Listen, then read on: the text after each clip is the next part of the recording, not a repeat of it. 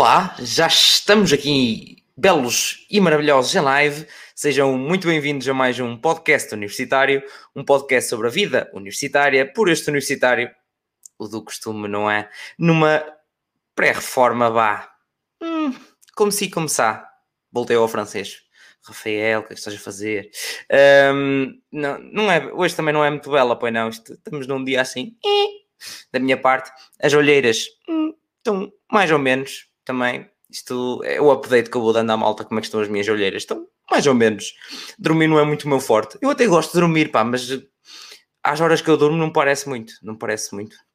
Mas pronto, maltinha, espero que vocês estejam rios desse lado.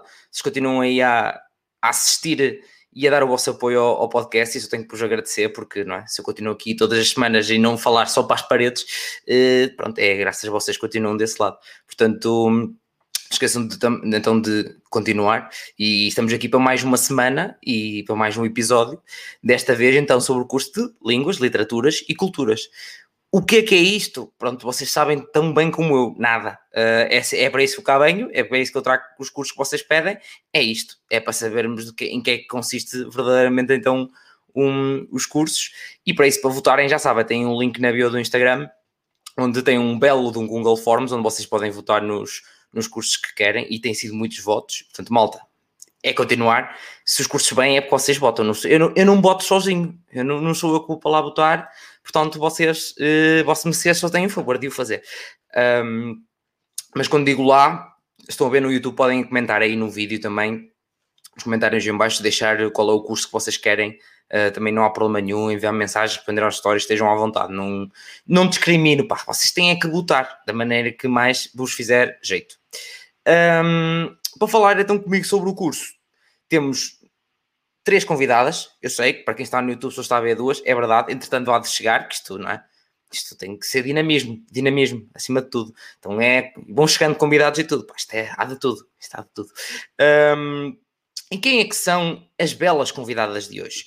Uh, quando chegar depois a terceira, depois eu apresento. Mas neste momento temos então, podemos lhe chamar de Rosi, é? Rose Limar Azevedo, disse bem, acho que disse bem, uh, que um, ehm, está no primeiro ano do, do, curso de Línguas, Literaturas e, e Culturas, um, ehm, neste caso no plano bidisciplinar de estudos europeus.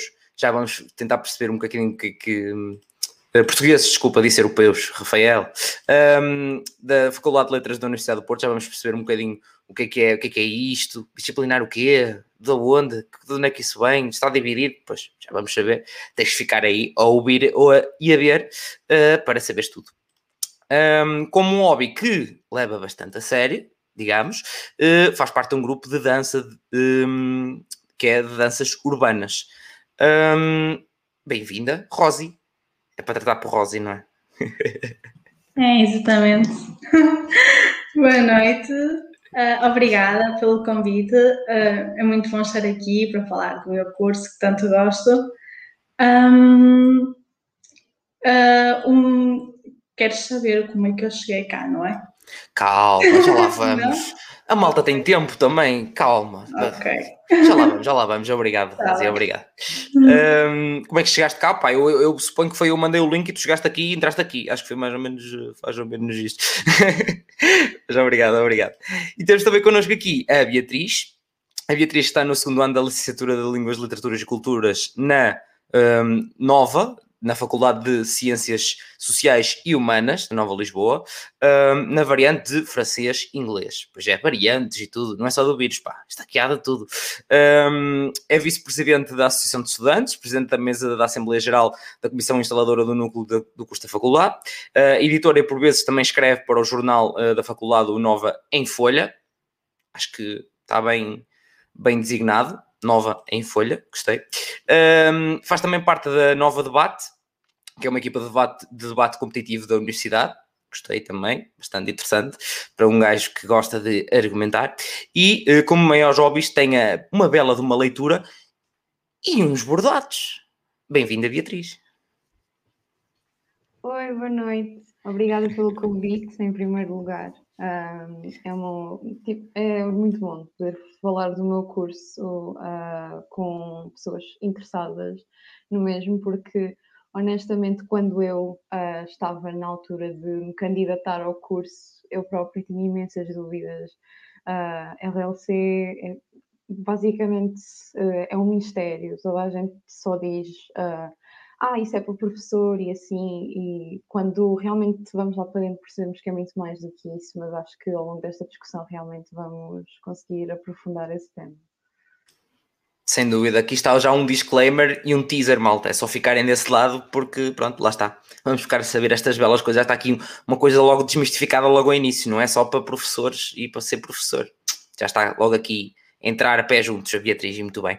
Uh, maltinha que está aí a assistir ou que está a ver o episódio depois, já sabem, perguntinhas é só colocar aí. Quem está a ver em live, é, façam o favor de colocar aí, que a gente está cá para isso a gente, já sabem, as convidadas, porque eu mal sei do meu saber do, dos outros, um, e quem, quem vir isto depois estejam à vontade, obviamente, para enviar mensagem, fazer os comentários no YouTube, um, que as perguntas vão chegar às convidadas novamente. Pronto, pronto eu vou ser esse chato, estou a dar já o disclaimer aqui às convidadas, vou ser esse chato que atrás.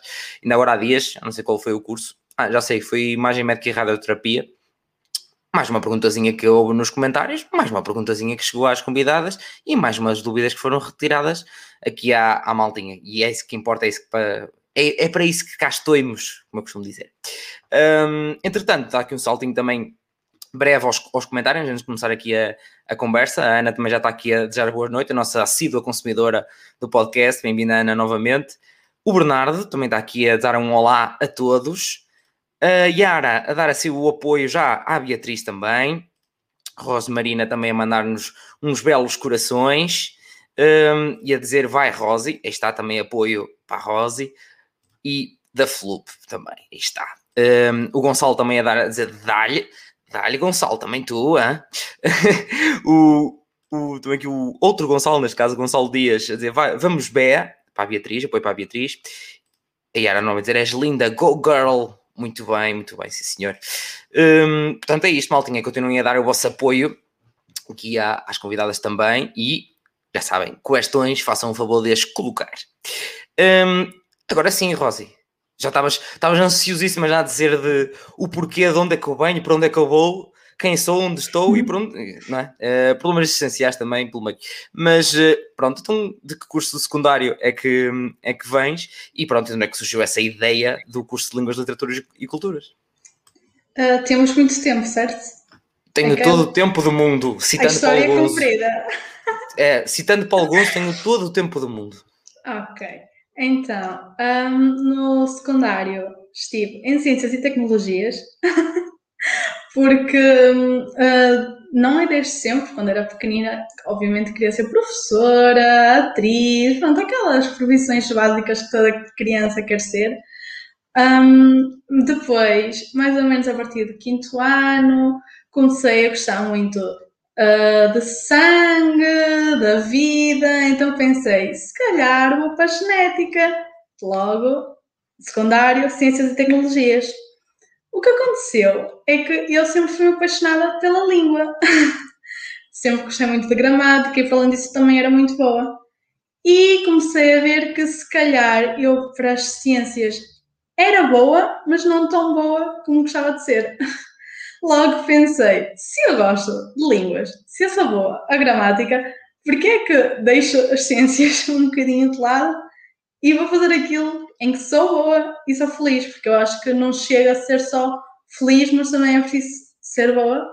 Portanto, um, o meu sonho, assim, o meu maior sonho era a comunicação e eu acho que, em algum momento posterior a este curso, posso vir a tirar a comunicação, mas esta era a minha segunda escolha e estou muito feliz. Segunda? Qual é que era a primeira então? Comunicação.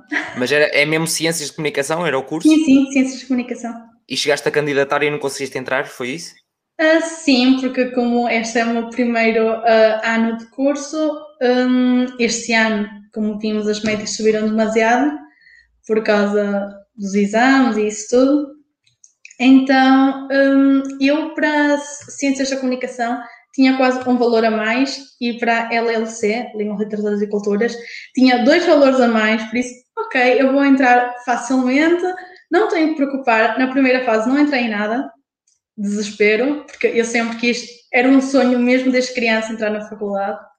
Portanto, desespero, segunda fase, ok, candidatei-me em todas as vagas, preenchi aquilo tudo. Entrei em Ciências da Linguagem, que era a minha terceira opção. Eu não queria muito, mas entrei e estava muito feliz por ter entrado na faculdade. E depois não desisti, na terceira fase candidatei-me só para Comunicação e LLC, e pronto, se não entrei em Comunicação, entrei em LLC. Muito bem. E já agora o disclaimer: Ciências da Comunicação, também já teve cá o episódio sobre Ciências da Comunicação uhum. para quem tiver, eh, quem tiver, quem tiver interesse.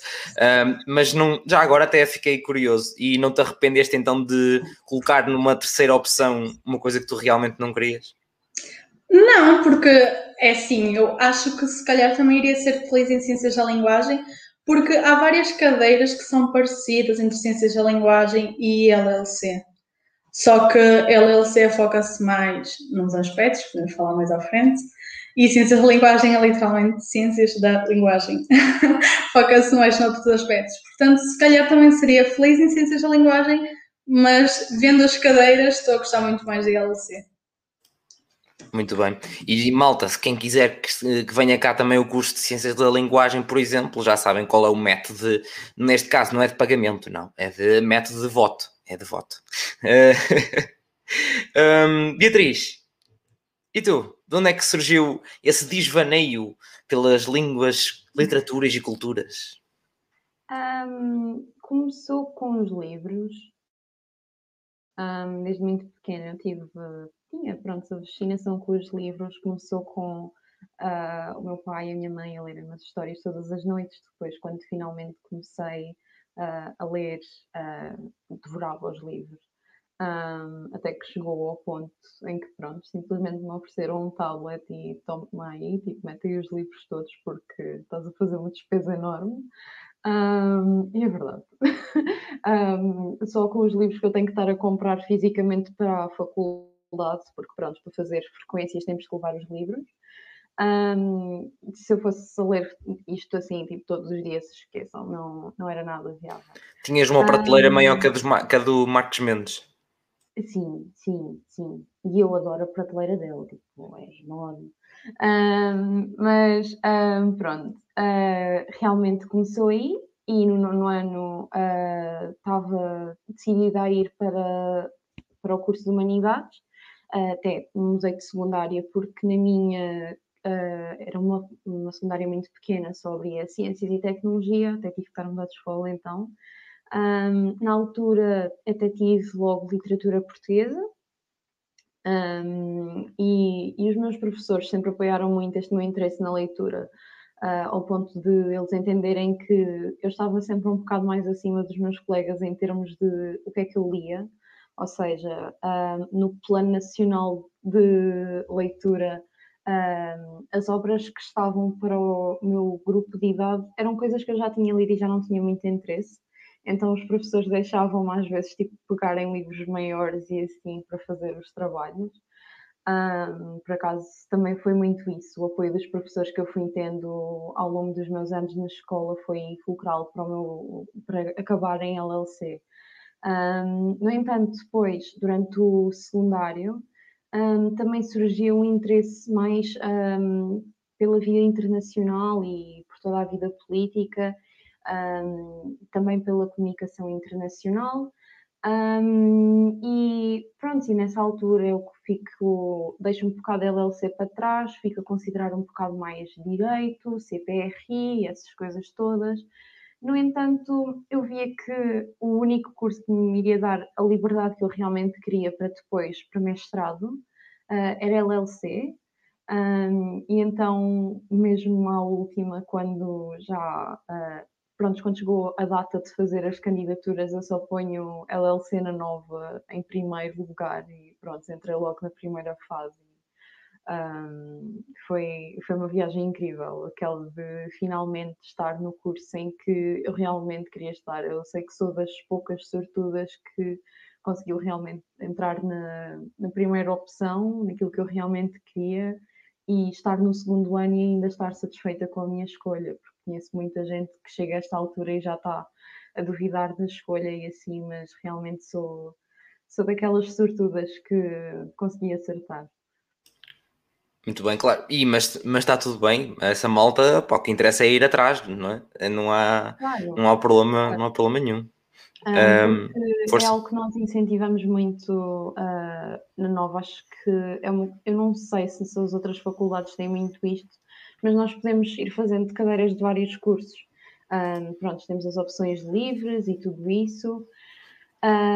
E a partir daí acho que é daí que vem muitas vezes as dúvidas, porque tenho colegas meus que depois começam a fazer cadeiras, por exemplo, de ciências da comunicação e ficam a achar tipo, ah, eu devia estar em ciências da comunicação e assim.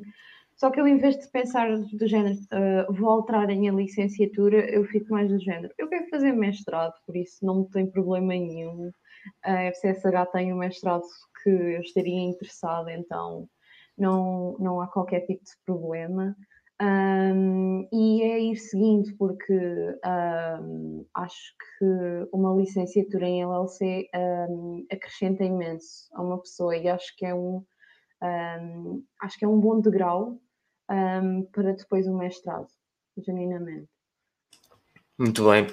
Isto não é, não é normal alguém escolher, uh, ainda está no secundário e já estás tipo a escolher e a pensar no mestrado. É tipo, já, já estás tipo dois passos à frente. É, mas uh, pronto, eu sempre fui daquelas crianças que estava muito virada para, para a vida académica. Eu era aquela criança que adorava ir para a escola. Um, sim, eu sei, era por isso mesmo que eu era o nerd da, ali da zona. Um, eu sempre fui aquela criança que tipo, estava ansiosa para ir para a escola. Eu lia as coisas todas antes, um, lia extra literalmente no oitavo ano não deixaram fazer um trabalho sobre os miseráveis porque a professora disse não, esse livro é demasiado grande, pronto, estou a fazê-lo agora. o trabalho sobre os miseráveis sempre veio, um, mas uh, pronto, é, é, para mim foi, é natural, um, mas pronto, uh, nem toda a gente precisa de pensar tão à frente, um, realmente só saberem que LLC é um curso excelente, um, e que realmente abre imensas portas, um, porque, como disse, uh, não é só para professores de todo. Um, há um mundo de carreiras que podem ser atingidas com LLC. É, já vamos também falar um bocadinho sobre as saídas profissionais mais, da, mais daqui a um bocadinho. Um, malta, continua, a malta continua a cadeira apoio, fui mostrando aqui algumas coisas. Um, sabem, se tiverem questões, façam um favor de, de, de, as, de as colocar. Uh, entretanto, já temos aqui, last but not least, a, a, a última Hello. convidada. Então, estamos a ouvir, sim, senhor. Impecável, impecável. Uh, já agora, o disclaimer tá, é já. Tá. É, é, Maria Francisca. Maria Francisca. É, é, é o que vocês quiserem. É o que, é o que nós quisermos. Pronto, se nós quisermos. Pode ser Francisca. Muito bem. Então, aproveito já antes de continuarmos a falar sobre, sobre o curso, também só falámos de como é que, como é que eles entraram. Entraste, na, acho que foi no timing certo, assim, eu apresento e fazes já um. É a tua já a vez de falar, pá, isto é, é já, fica já tudo, tudo tratado. Um, neste caso, então, vou apresentar a Maria Francisca. Uh, eu agora penso, eu, quando digo Maria Francisca, parece que sinto que estou a ser quase tua mãe ou teu pai, tipo, Maria Francisca! Quando, fazem, quando os, os miúdos fazem as neiras. Não parece, não parece. Quando, quando, quando os miúdos fazem as neiras, deixo sempre assim os dois nomes ou coisas grandes, me É tipo, é tipo, a minha mãe era Rafael Filipe, eu não sou Rafael Filipe. Ela inventava um segundo nome só para. É só isto. Pronto. Continuando. Então, a Maria é aluna do segundo ano da licenciatura de Línguas, Literaturas e Culturas na Bela UTAD, Universidade de Trás-os-Montes e Alto Douro. Uh, faz parte do núcleo de estudantes um, de línguas da, da UTAD um, sendo dirigente do Departamento de Ação Social e Cultural, um, e é mandatária do curso da, da licenciatura. Um, durante o belo verão, gosta de, de, fazer uns trabalhos no ramo da hotelaria. Uh, só nos falta saber, Maria, qual é o teu hobby?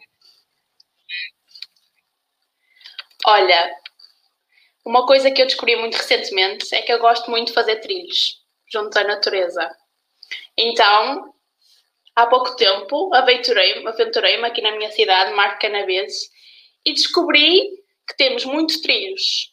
Mas eu, inocente, fui fazer um trilho aqui em Soalhães, que é uma terra assim bem conhecida por ter umas inclinações acentuadas e quase que faleci.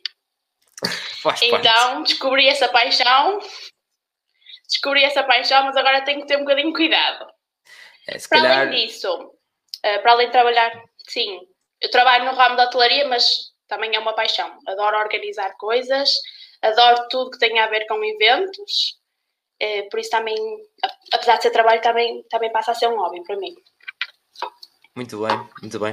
E agora, já agora, aproveito já, e era o que nós estávamos a falar antes de, antes de entrar, de onde é que surgiu esse desvaneio, até, digamos, de, do curso de Línguas, Literaturas e Culturas e de que curso é que vieste do, do secundário? Olha, eu vim de Humanidades, por isso hum, já escolhi também literatura no secundário, por isso a parte das literaturas e das culturas ta- também já veio um bocadinho daí. E também escolhi inglês até, até ao, como foi possível, não é? Ao 12 ano.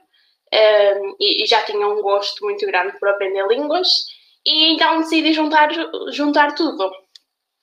Também tive, confesso que tive algum interesse um, pelas, pelos cursos assim também ligados à área eh, empresarial, mas depois pensei que não era muito a minha cena e realmente foi a melhor escolha.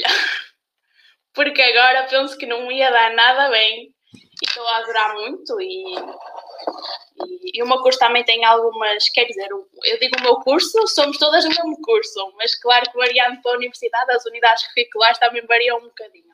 E estou a gostar muito das unidades curriculares ligadas ao português e à gramática, que era algo que eu achava que não ia gostar assim tanto. Então, cada Muito dia me surpreende mais. Incrível. Muito bem, também já, já voltamos um bocadinho. Eh, Comentando só o que estavas a dizer, é sempre o nosso curso. Eh, podemos estar 500 juntos, é sempre o nosso curso, sempre, sempre o nosso curso, é normal, é normal. É Muito verdade. bem, muito bem, obrigado Maria. Hum, Rosi, agora já sabes, é puxar ao Chagas Freitas que há em ti hum, e, e dizeres-me um bocadinho como é que é então o curso, uh, mas na FLUP. Então, o curso é trabalhoso, é verdade. É preciso ler, é preciso treinar muito, fazer muitos exercícios, nomeadamente aquela cadeira chamada latim, que é preciso treinar todos os dias, senão perdes o fio a meada, um dia estás a dar o futuro, outro dia já estás a dar o perfeito, a seguir é imperfeito e se não estudares todos os dias, perdes também e depois é impossível mas o curso é demasiado hum, agradável, uh, pelo menos na FLUP. Um, os professores são demasiado meiguinhos, um, porque há uma mu- muito boa relação com os professores. Eu sei, eu estou no primeiro ano e pode piorar depois, acredito, não sei, mas há uma ótima relação entre professor e aluno. Eles ajudam-nos ajudam-nos muito, enviam-nos PowerPoints, é muito bom. E hum, mais em relação ao curso em si, sei que varia de faculdade para faculdade, mas na FLUP LLC tem três planos. Um, o plano monodisciplinar, o plano bidisciplinar um, de estudos portugueses e o plano bidisciplinar de duas línguas estrangeiras. Uh, eu divido mais ou menos assim, eu não sei se é bem assim, mas para mim faz-me sentido que a monodisciplinar é mais para a parte da cultura, porque tem mais um, cadeiras sobre história. Depois, uh, o plano bidisciplinar de estudos portugueses, no que eu estou, é mais sobre literatura. Tem mais cadeiras de literatura, obviamente. E depois, o plano bidisciplinar de duas línguas estrangeiras é mais relacionado às línguas. Portanto, o nome já diz como é que os planos se, se diferenciam. Claro que têm cadeiras em comum, uh, os três planos. Eu, por estar no de estudos portugueses, tenho algumas cadeiras também de estudos portugueses, mas sem dúvida que adoro, é único, estou muito feliz. E hum, sei também que de faculdade para faculdade os exames hum, também são diferentes. Por exemplo, em algumas faculdades só vais exame se reprovares mas eu tenho duas cadeiras no qual é obrigatório uh, ir exame, é trabalho mais exame, e noutras é que é só os testes, e se não passares nos testes que, tens que repetir, tens que fazer o exame. Uh, sei que digo isto porque muitas vezes a falar com outros colegas outras faculdades eles dizem, ah, mas talvez para exame se reprovaste. Eu, não, em algumas disciplinas sou, obriga sou obrigada a ir, mesmo que eu não queira, porque eu não quero ir.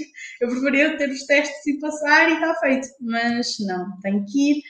E já comecei a exames, um, mas pronto, acho que com o trabalho diário que se tem e gostando da, das cadeiras, acho que consegue-se safar bem.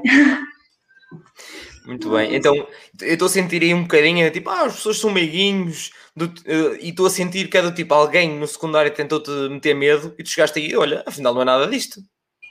Claro, isso é uma coisa que eu agora olho para trás e fico um bocadinho revoltada com os professores, porque eles exigiam demasiado, diziam, ah, vocês têm que passar depressa, porque depois não têm as coisas.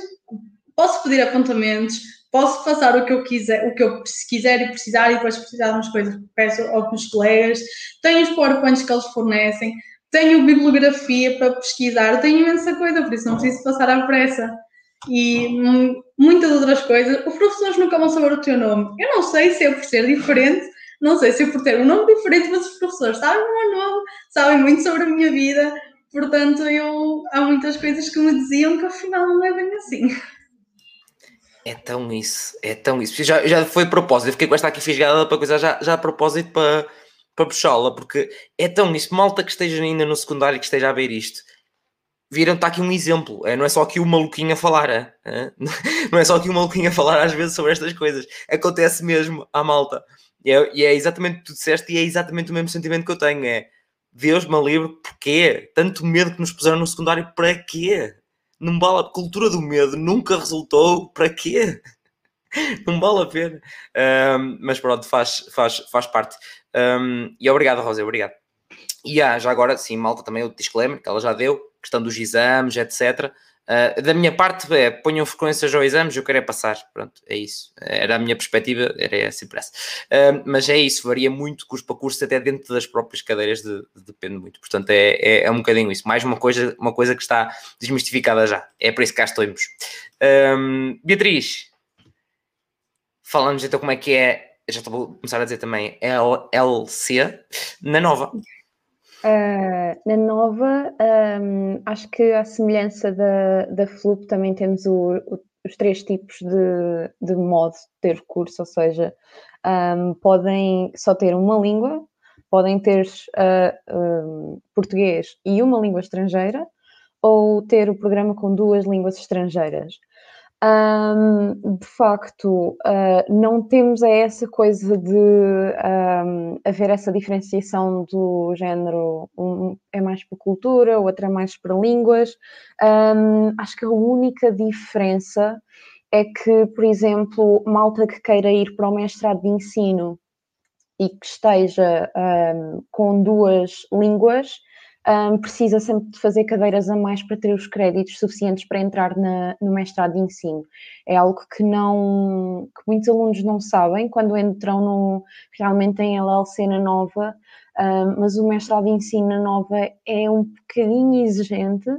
Um, em termos de uh, critérios, e há muita gente que desde o início acaba por nos perguntar como é que funcionam realmente os mestrados de ensino, porque pronto, não vou mentir, há muita gente que realmente vem para a LLC para ensino e acabo por mencionar isso montes de vezes, que é mesmo para prontos caloiros e assim estarem, uh, porque aquela coisa, se forem fazer, fazendo as cadeiras ao longo dos semestres que têm, porque nós só temos cinco cadeiras obrigatórias cada semestre e podemos fazer até seis. Ou seja, se desde o, segundo, desde o primeiro semestre do segundo ano fizerem as seis cadeiras e tiverem ali bem organizados com o próprio coordenador de curso, porque eles são super acessíveis uh, nesses aspectos, conseguem perfeitamente fazer o curso em três anos e candidatar-se realmente ao mestrado de ensino. Um, em termos de professores, acho que também é tudo professores muito acessíveis. Um, na nova, uh, um, acho que a particularidade da LLC é a nossa relação muito próxima com o curso de tradução. tanto é que, pronto, já vou aqui chamar uma coisa um bocado mais controversa, tanto é que a praxe é em conjunto. nós, ou seja, a LLC e tradução está junta desde o início. Um, outro grande conselho que eu quero deixar é uh, pessoas que estejam a pensar ir para a nova, um, não deixem de consultar uh, as páginas do NALT, um, que é o nalt.fcsh, uh, que é o núcleo do nosso curso, e nós estamos sempre disponíveis para esclarecer dúvidas a futuros alunos, aos alunos, um, prontos, porque, nós, porque não existia núcleo um, e nós tínhamos a noção, uh, e pronto, e a praxe acabava por tomar conta de muitas coisas e existia uma, um receio, pronto, com a praxe. Algumas pessoas simplesmente não gostam da e é justo, e então houve realmente aquela necessidade de, uh, pronto, reativarmos o núcleo, daí ser comissão instaladora e não comissão fundadora, uh, ou simplesmente o título normal, é mesmo porque estamos a reiniciar o núcleo, um, e estamos sempre disponíveis uh, prontos, para realmente esclarecer dúvidas e assim. Um, acho que os professores mais problemáticos no curso são os professores de línguas, mas aí toda a gente, uh, quando vocês entrarem logo no primeiro dia, vocês vão ser avisados de quais professores de línguas evitar ou quais é, ou quais é que são as estratégias para lidar com certos professores, porque, pronto, uh, porque eu, falando do departamento de francês e alemão, são aqueles que têm mais os professores de, prontos, com, com famas assim um bocado, uh, como é que eu ia dizer, tipo, tremidas, um, não são todos de todos, temos professores excelentes em ambos os departamentos, mas também são nesses departamentos que acabam por estar os professores mais temidos pelos alunos. Um, em termos de métodos de avaliação, acho que a FCSH é das mais simples de todas, porque nós Basicamente, no semestre temos a avaliação contínua, fazemos frequências um, e às vezes avaliações orais, uh, e depois só vamos a exame se realmente não passarmos. No entanto, tem, temos uma nota mínima para ir a exame. Uh, temos de ter uh, 8,5 para poder ir a exame, senão temos que simplesmente repetir a cadeira e pronto. Um, e outra das vantagens também é que, um, no, por exemplo, uh, eu fiz um nível de francês este semestre e até me correu bem, mas eu no semestre a seguir estou a fazer o nível acima e eu posso fazer o exame de melhoria do nível que eu fiz o ano passado. Ou seja, por exemplo, tive um 16 uh, neste semestre, mas no próximo semestre já posso ter um 18, porque pronto, já é, um, já é uma matéria muito mais simples, porque literalmente já estou com um nível acima de francês. Uh, é uma estratégia que eu recomendo imenso aos alunos, o aproveitarem realmente estas melhorias, de poderem fazer a melhoria no semestre a seguir. Um, e, e, sem dúvida que outra, outro ponto importante é o primeiro ano. O primeiro ano é muito diferente dos, do segundo e do terceiro ano porque eu não sei se poderá só ter sido da, da, sorte que eu tive com os professores que tive, mas foi muito o desformatar aquilo que nós estávamos uh, formatados no secundário. Era aquilo que a, que a Rosie, uh, Rosie um, estava a falar. Um, dos, uh, dos professores no secundário estarem sempre com aquela coisa, ah, os professores na faculdade são horríveis e tal. Não, os professores até têm que fazer um trabalho de nos desformatar de toda, aquele, de toda aquela coisa que eles nos metem no secundário de é isto, isto e isto. Porque a LLC é muito o curso em que os professores querem é saber a nossa opinião. Nós recebemos as cadeiras de literatura, é só dar opiniões. As cadeiras de cultura, ok, temos que saber o que é que, é que se passou mas eles também só querem é saber o que é que tu achaste daquele, o que é que tu achaste destas decisões, toda essa coisa. É muito o primeiro ano os professores, basicamente, do género tipo, ganham um sentido de opinião, ganham um espírito crítico. Solta-te, uh, Butterfly! É muito, é muito. E, e, sim, é muito. O primeiro ano, é, tenho a dizer, o primeiro ano é mágico. Muito bom, muito bom. Maltinha, mais uma vez, continuar a desmistificar. Não é nada do que nos põe na cabeça no secundário. Deus me livre. Querem saber melhor como que é? Falam com quem lá está, não é com quem lá acha que esteve ou esteve há 20 anos, está bem? É falar com quem lá, este, lá está mesmo ou esteve há pouquíssimo tempo, digamos. Um, entretanto, também já tenho aqui algumas questões no, nos comentários, não se preocupe que eu já lá vou, malta. Hein? Eu não me esqueço. Hein? Estão aqui ao ladinho, pá, não vão ao lado nenhum. Uh, continuem a colocar aí umas belas questões que eu já, já lá dou um saltinho. Obviamente também já estás aqui há meia hora uh, a conseguir ouvir a minha voz, não a das convidadas, porque pronto, não é? Convidadas excelentes e tal. Uh, uh, pronto, acho que já merecemos um, um, likezinho, não é? Acho que já, já merece, já merece. Um, Maria, fala-nos então a ti, puxa o Chagas Sim. Feitas que há em ti. Agora um bocadinho.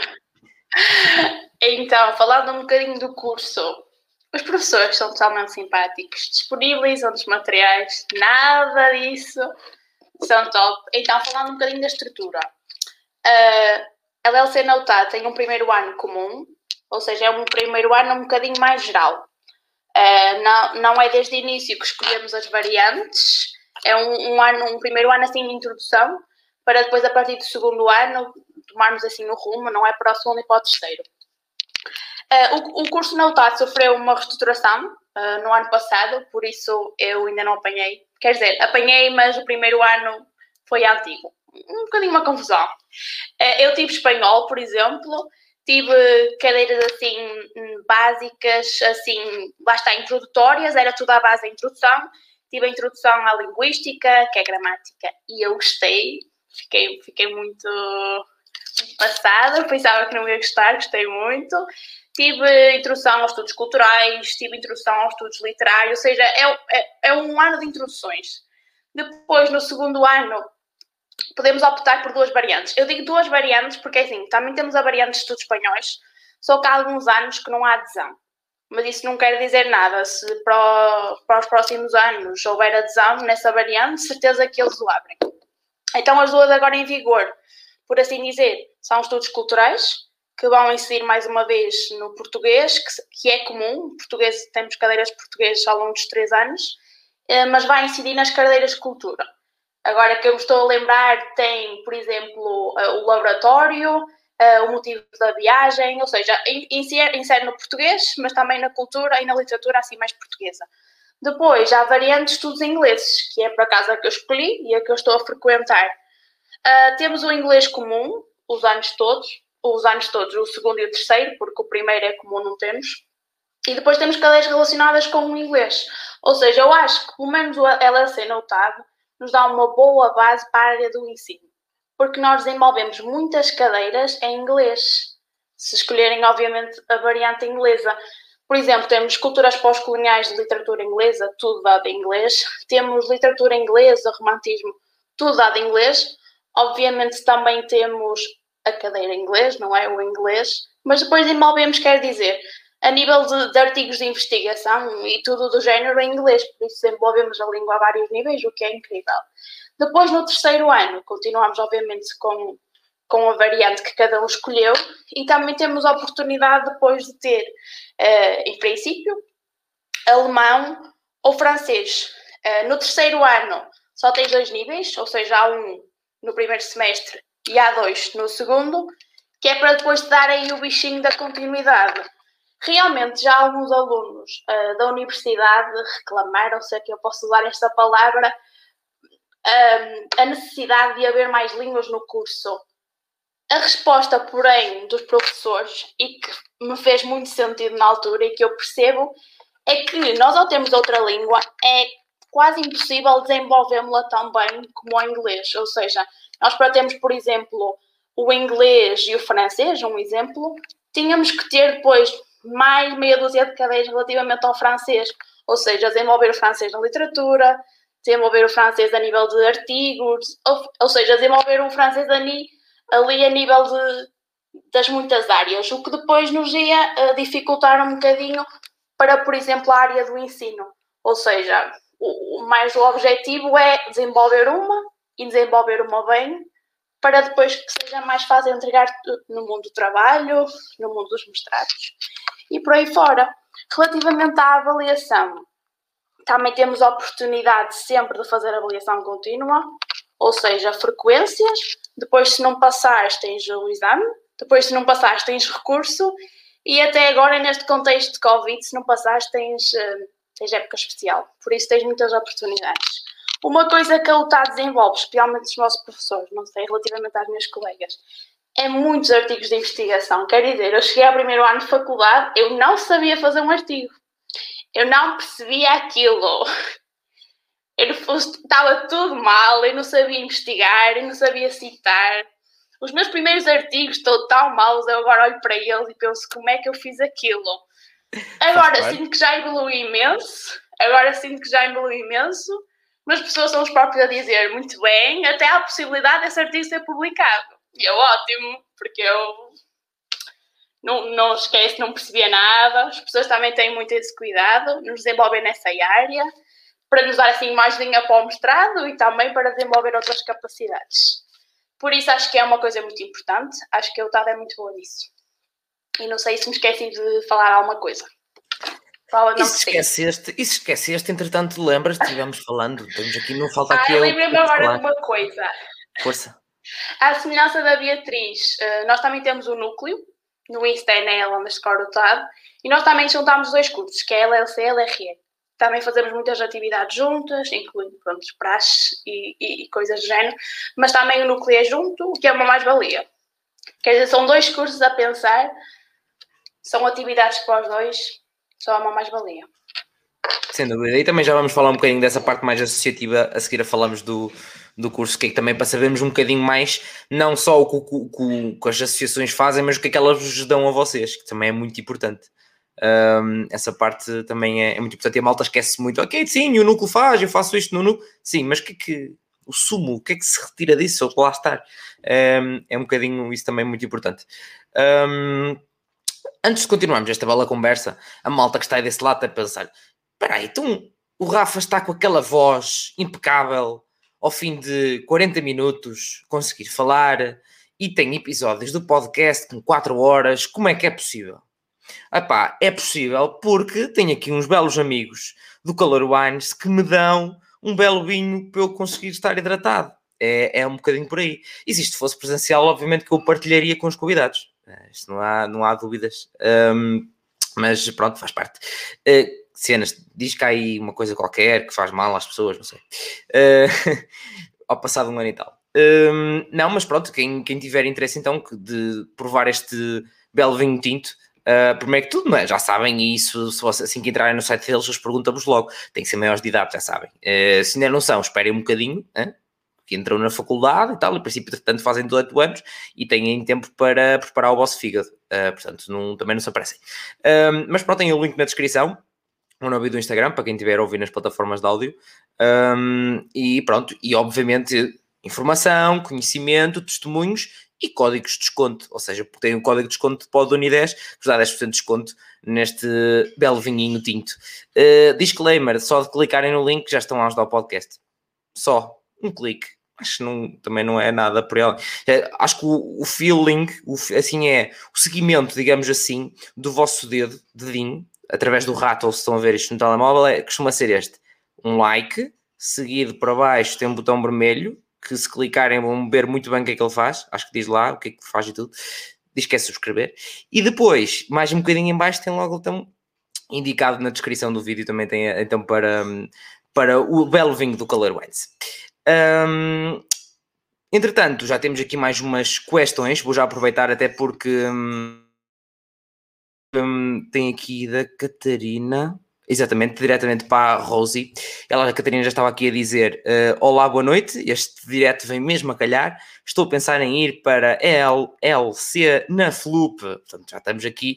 Certamente poderá ter sido uma das pessoas até que votou para o curso vir aqui.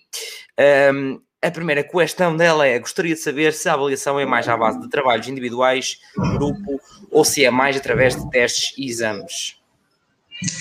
Então, eu já falei mais ou menos disto um bocadinho, um bocadinho, mas um, é assim, eu também já só estou no primeiro ano, ainda não tenho assim tanto conhecimento sobre o curso, mas um, ainda não tive que fazer nenhum trabalho em grupo, o que é um bocadinho bom. Uh, não tive que fazer nenhum trabalho em grupo ainda, só tive que fazer individuais e de, de cinco cadeiras só tenho duas nas quais tenho que fazer trabalhos contam 30% da nota.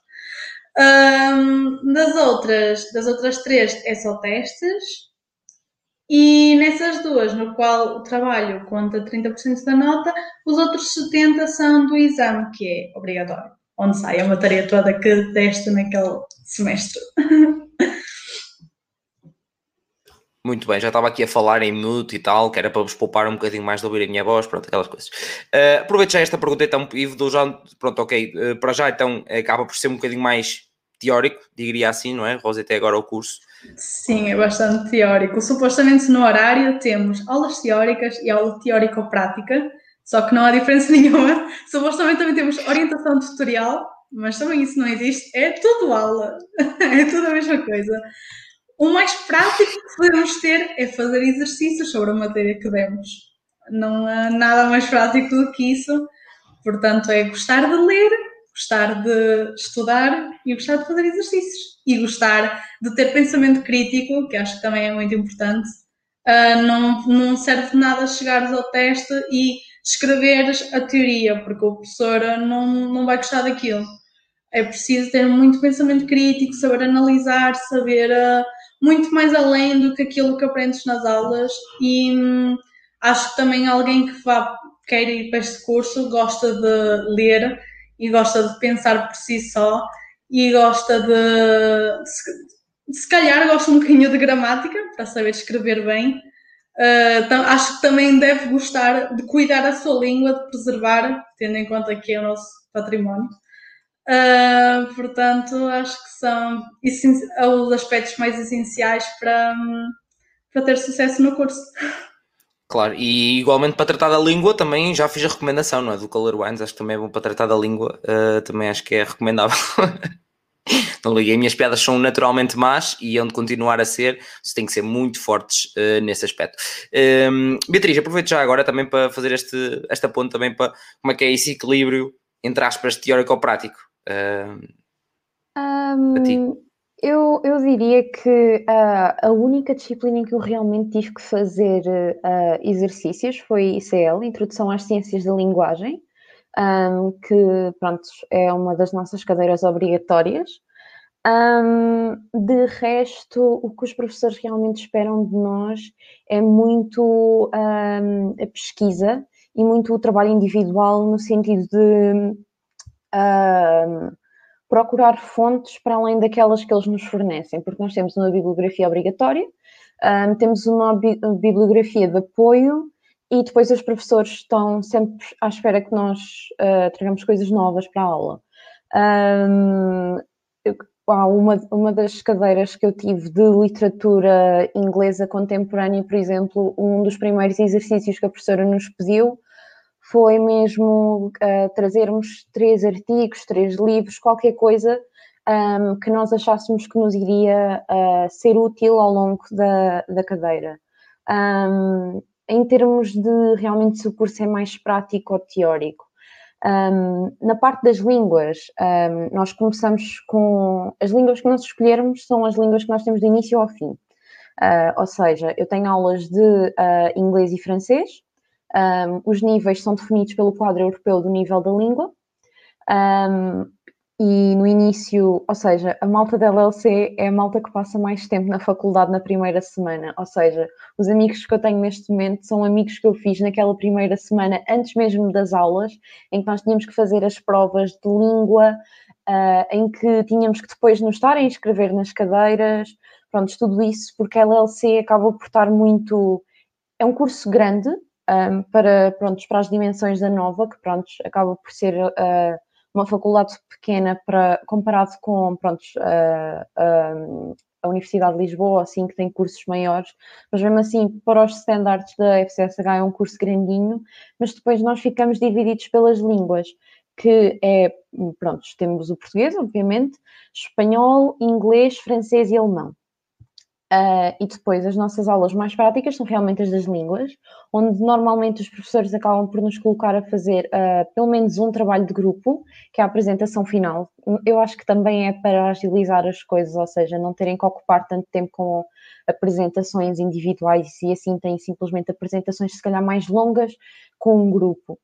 Um, depois temos as avaliações um, de, das outras disciplinas, ou seja, eu digo que é, na FCSH o curso é bem óbvio, ou seja, a LLC é Línguas, Literaturas e Culturas e é exatamente isso que vão ter ao longo do curso inteiro, Línguas, Literaturas e Culturas. Um, este não há nada que enganar. Este não há, não há nada que engana. Não há mesmo nada. Acho que a única disciplina que acabou por me surpreender, nem digo, não me surpreendeu de todo, um, é mais a parte da linguística. Um, é um bocado óbvio. Estou num curso de línguas, claro que me iam ensinar como é que a língua funciona.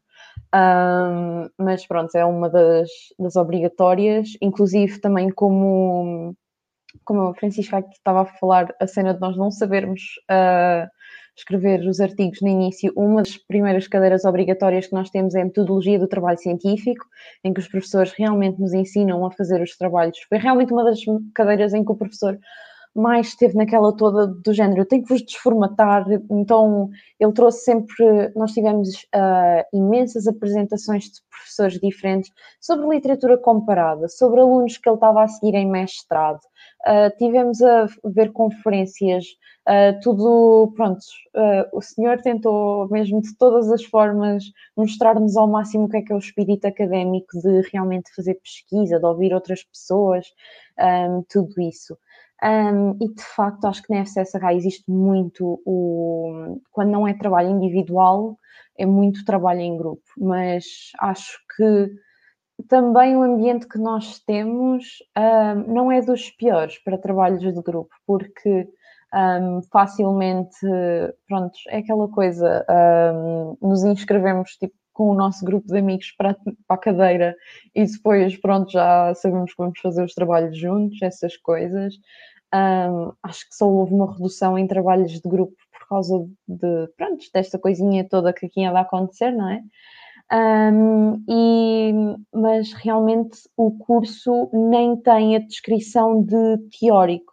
Todas as cadeiras na FCSH têm sempre a cena de ser teórico ou prática, nunca são só uh, teóricas. Os professores tentam deixar isso bem óbvio que eles não querem estar só ali a ditar tudo um, e, e, pronto, realmente tornar as aulas mais dinâmicas, porque as nossas aulas são muito discussões em vez de simplesmente estar a ouvir o professor.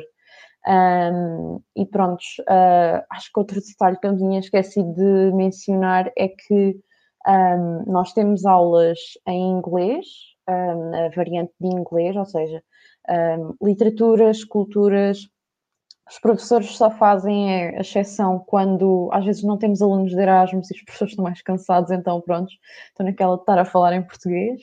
Um, e nas aulas de francês também é a mesma coisa, só que há mais professores que fazem as aulas em português um, porque entendem que a maior parte dos alunos não tem um nível de francês alto o suficiente ainda para estar a compreender a aula inteira em, em francês, porque, pronto, no terceiro ano já estaríamos todos aptos um, para conseguir perceber uma aula inteira em francês.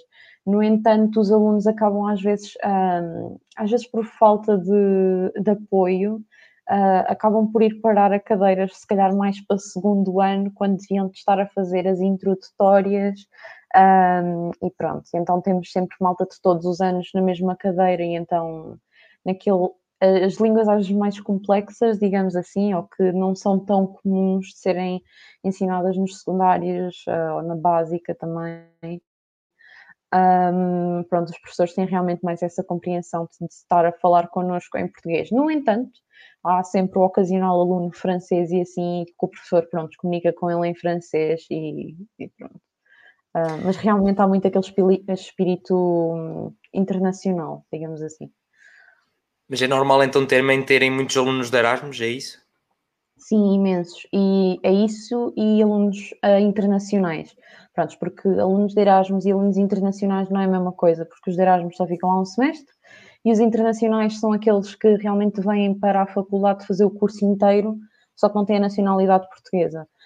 Porque uma coisa muito comum uh, que eu observo entre os meus colegas é tanto filhos de imigrantes como um, pronto, pessoas que uh, tiveram no colégio francês, um, simplesmente, pronto, vêm para aquele tipo de curso e, e pronto, é aquela coisa que eu disse, é uma alavanca para irem para outros sítios. Um, porque quando tens, uh, quando tens aquela vantagem de falares desde sempre uma outra língua estrangeira, é basicamente uma oportunidade profissional uh, enorme. As empresas estão sempre à procura de pessoas que sejam fluentes um, no português e noutra língua, então uh, é muito comum uh, na FCS aos alunos internacionais, sim. Muito bem. Obrigado, Beatriz. Um, Maria, é um bocadinho como nas, nas outras universidades, também é assim? É sim. Nós temos muitos trabalhos de grupo, muitos artigos de investigação. Por isso, e eu acho bem, é, convém ficarmos assim prós cada vez mais. Uh, mas a nível de prático, tenho sim cadeiras que não exigem essa componente prática. Por exemplo, no primeiro ano, cadeirão é morfologia e sintaxe português. Não é prático, é linguística séria, é outra linguagem completamente diferente. A primeira vez que a professora, que eu usei o termo palavras, a professora disse: não, não é palavras, são monemas. Eu, o quê? monemas? Professora, passado 5 minutos, isto é um sintagma nominal, não há componente assim de investigação aí nessas cadeiras. É mesmo cadeirão. No segundo, no segundo ano também temos semântica e pragmática é mesmo linguística ali à séria, é complicadíssimo, por isso aí não há parte da investigação. Do resto, de uma forma geral, há quase sempre uh, componente de investigação e trabalhos de grupo. Mesmo a, nível das línguas, a apresentação oral é quase sempre em grupo, claro que somos avaliadas a componente oral individualmente nas aulas, nos, nos, pequenos trabalhos, mas os finais são sempre uh, todos em grupo. Por isso, o trabalho em grupo é muito privilegiado, notado, pelo, pelo menos em LLC. Um, e, e, a investigação também, à exceção dessas, não é? Uh, no âmbito da linguística. E no primeiro ano também, por exemplo, a introdução à linguística, que até demos um bocadinho de fonética, obviamente aí não, não havia muita possibilidade. Claro que há sempre possibilidade de investigação, porque até para tu perceberes da matéria, não é? Convém um bocadinho de investigação. Mas nessas cadeiras não há muita hipótese de fazer, por exemplo, um artigo. A menos que sejas muito especialista do assunto, que não, era, que não é o caso de ninguém, de certeza, que chega ali às cadeiras de morfologia ou ou semântica, porque tu ouves complemento direto, complemento indireto, sujeito no, no secundário e queres dizer chega da faculdade, já não é nada disso. Isso são termos muito básicos e ficamos ali muito perdidos. De forma geral, é isso. Um, eu, eu com isto tudo fico, só fico uma pergunta. Vocês são o tipo de pessoas que vão, que estão no Instagram, no Twitter, seja o que for, e veem uma coisa mal escrita e coçam-se todas para não ir lá corrigir. Sim. um não, não, é, não, é, só no Instagram, também um é face to face com as pessoas. Um, quando dizem que ah, põe aquele eu, quando põe está um que e põe aquele pronome depois do verbo, eu fico, não é bem assim. Eu sou apaixonada por linguística, desculpem. Um, não, é que uma das coisas que uh, a minha professora de, de, linguística sempre nos implementou é que um, o linguista não julga a forma como a pessoa fala, não julga a gramática que está a ser falada, porque na verdade ele está interessado naquele crescimento da língua.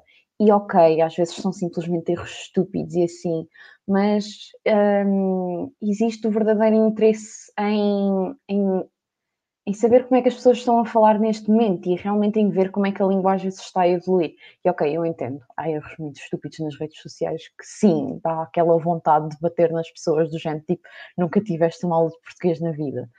Mas, por outro lado, há, há, muito aquela coisa de o português livre e o facto de ser uma língua viva e e, e, realmente uma língua viva é uma língua em crescimento e, e, o observar a forma como a língua está a crescer e a forma como as pessoas crescem com a língua, um, eu acho que é muito fascinante. Mas pelo menos para mim é essa a parte que eu acabo por apreciar mais, é realmente a evolução da língua. Um, talvez possam discordar de mim nesta parte, mas Uh, eu penso não. mesmo que não sei falar português. Eu penso, eu não sei falar português, como é que é possível? Não Há mais pessoas a escrever mal do que a escrever bem, não é? Acaba por ser um bocado quase aí. Mas. Um... Muito mais. Eu, eu, percebi logo, vocês começaram a falar especificamente das cadeias, o que é que era, e eu, é isto, são de certeza, e acertei, pronto, ok, acertei, ah, acertei. Não, mas a Beatriz eh, fez bastantes pontos, jogou bastantes pontos para o Prémio Chagas Freitas. Uh, acho que foi uma intervenção bastante filosófica, ao nível até das Chagas Freitas, ou Gustavo Santos, pá, deixo para vocês também a preferência. Aqui é que nós optamos por uh, Prémio Chagas Freitas. Um dia, quem sabe, ele virá cá uh, também falar um bocadinho sobre a sua experiência universitária era lindo, acho que era bastante engraçado. Uh, se gostavas que o, o uh, Belo Chagas Freitas viesse cá, deixa o like e subscreve para quando ele vier, estás aqui atentíssimo, pá. Diz que tem uma coisinha também, que eu não costumo dizer muito à malta, mas diz que tem uma coisinha ao lado do botão de subscrever, que aparece tipo um, um sininho, estão a ver? É que se colocarem o sininho, sabem quando vier um novo episódio. É pronto, aquelas coisas é isto. Uh, nas plataformas de áudio, peça boa malta, pá, malta rija também, muita gente está nas plataformas de áudio. Obrigado, Tony, desse lado. Se não segues ou subscreves, dentro da plataforma onde estás, né? também não sei o que é que estás à espera. Uh, no belo uh, Apple Podcasts, podes também dar o teu feedback, como eu costumo dizer, com, através de umas estrelinhas. Tenho umas estrelinhas para colocar e umas coisinhas para escrever.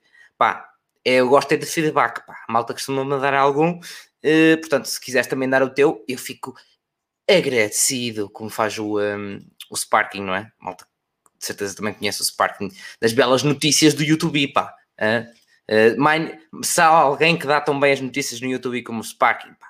Uh, ou João Mangalhão, para quem preferir, pá. Também discrimina, ele tem vários, vários cognomes e tal. Prosseguindo esta bela conversa, um, agora vamos falar de algo que às vezes dói um bocadinho dói um bocadinho falar, que é, até vou trocar a ordem disto agora, só para ser um bocadinho diferente. Uh, Beatriz, qual é aquela cadeira que até agora ainda está até aí, ainda te dói um bocadinho, ainda está aí espetada mesmo, uma facada nas costas, tipo, ah, isto é que doeu a fazer. Ah. Um, para mim, e, e tem um motivo muito específico, porque a professora era incrível. Eu, eu, juro que não podia ter sido melhor professora para aquela cadeira.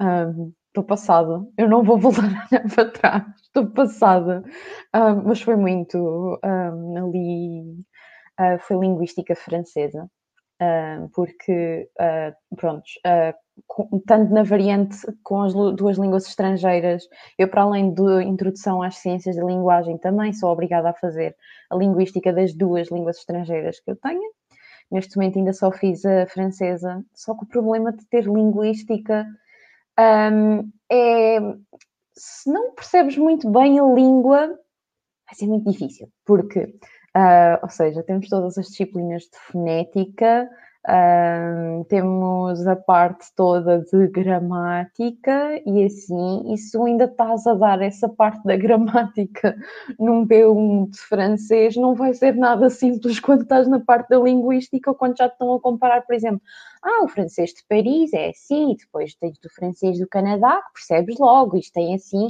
tem uma mudança super óbvia. Ouvi os dois era exatamente a mesma coisa, era a mesma coisa, eu juro que era a mesma coisa. Um, depois tinhas toda aquela coisa de uh, ah, fonética e pronto, e é assim que se pronuncia. Lá eu, durante a frequência, eu pergunto, professora, um, está a ver aqui o exercício de fonética, poderia dizer em voz alta, pronunciar a palavra, porque às vezes, porque até mesmo em português, um, às vezes é super útil perguntar aos professores só mesmo para lerem a palavra, um, porque a forma como eu pronuncio não vai ser a mesma forma que tu vais pronunciar, ou a forma como a Rosi vai pronunciar, ou como a Francisca vai pronunciar. Mas depois o professor às vezes tipo é de Lisboa e então é só aquela forma como ele aceita. Ou depois temos alunos do Brasil e depois uh, há toda uma confusão nas aulas de fonética. Um, que é um bocado ridículo. Parece uma conversa de tolos, estou a imaginar, parece uma conversa de tolos. E depois de repente vem um açoriano e depois um alentejano. Sim, aquelas aulas eram terríveis. Nós depois estávamos com discussões enormes. Então, como é que, é que se diz coelho? É coelho, é coelho, é. Era horrível, era horrível. Que lindo! Ai, que lindo! Isso devia ser gravado, por favor. Então, as aulas de linguística, linguística francesa, realmente, tipo, foi aquela que eu acho, tipo, tinha substituído a uh, linguística inglesa porque a professora traiu-me. Ela alterou tipo, o horário à última da hora e do nada tinha um horário todo. tá, tinha sido escarniçado, coitado. Um, e então tive que estar a trocar para a linguística francesa. Eu super inocente do género, é linguística francesa. É, vai ser tão fácil como fazer linguística inglesa. Quão enganada eu estava. O quão enganada eu estava. A professora sempre super calma, do género. Pronto, têm aqui fazendo exercícios, ouçam, um, pronto, façam muitos exercícios e assim, mas eu depois estava do género, tipo, como é que eu faço os exercícios se eu não consigo encontrar, tipo, duas pessoas que pronunciem a mesma palavra da mesma forma? Foi muito complicado, foi muito complicado. Uh, é obrigatório, por isso vão ter que fazer. Um, no entanto, um, eu tive a, a, melhor pessoa a dar-me apontamentos na altura, estão guardados. Ele é, é, a melhor pessoa em todos os apontamentos de linguística.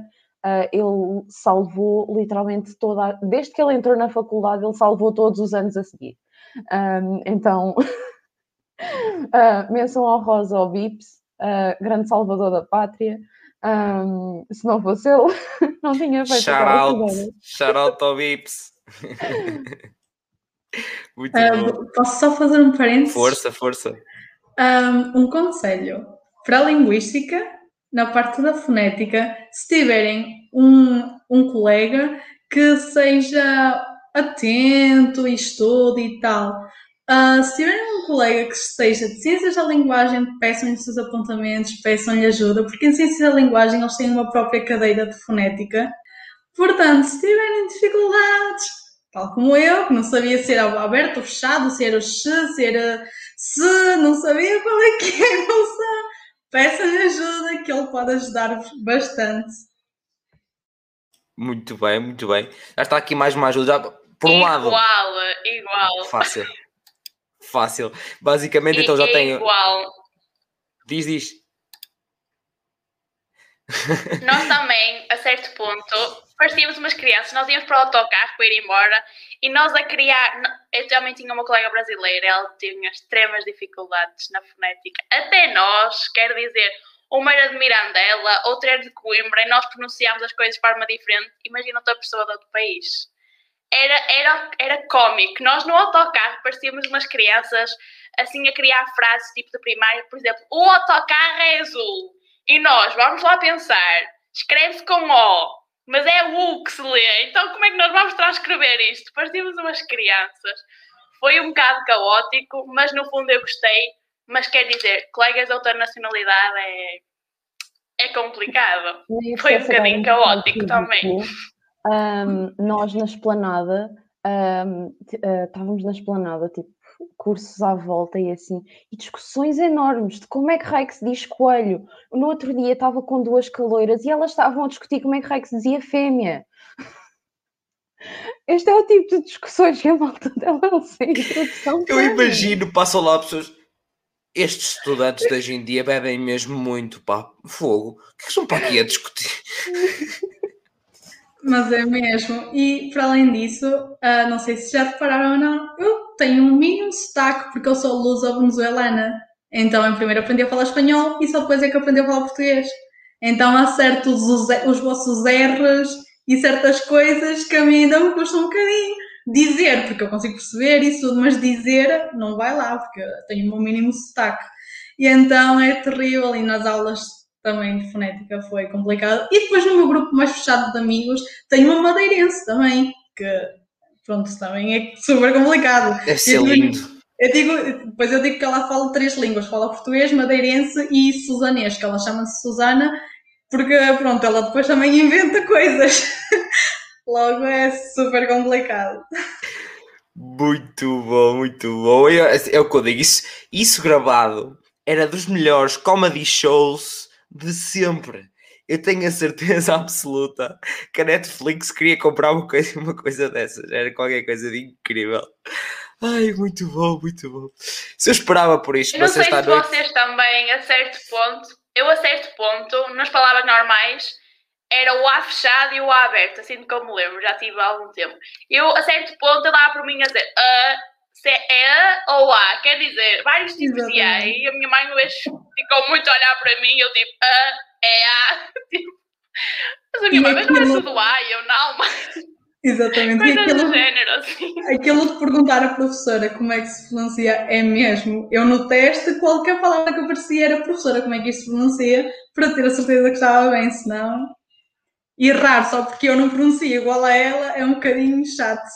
Felizmente, os professores que, pronto, vou ter nestas cadeiras de linguística são acessíveis o suficiente para, pronto, para chegarem ao pé de nós, ou pronto, simplesmente uh, dizerem, pronto, estamos neste exercício, eu vou dizer as palavras para toda a gente, um, porque imaginem que nós tínhamos um professor tipo, que não estava de gente, é como o menino pronuncia, se estiver errado, está errado a confusão que não seria. Era muito, é, era mesmo.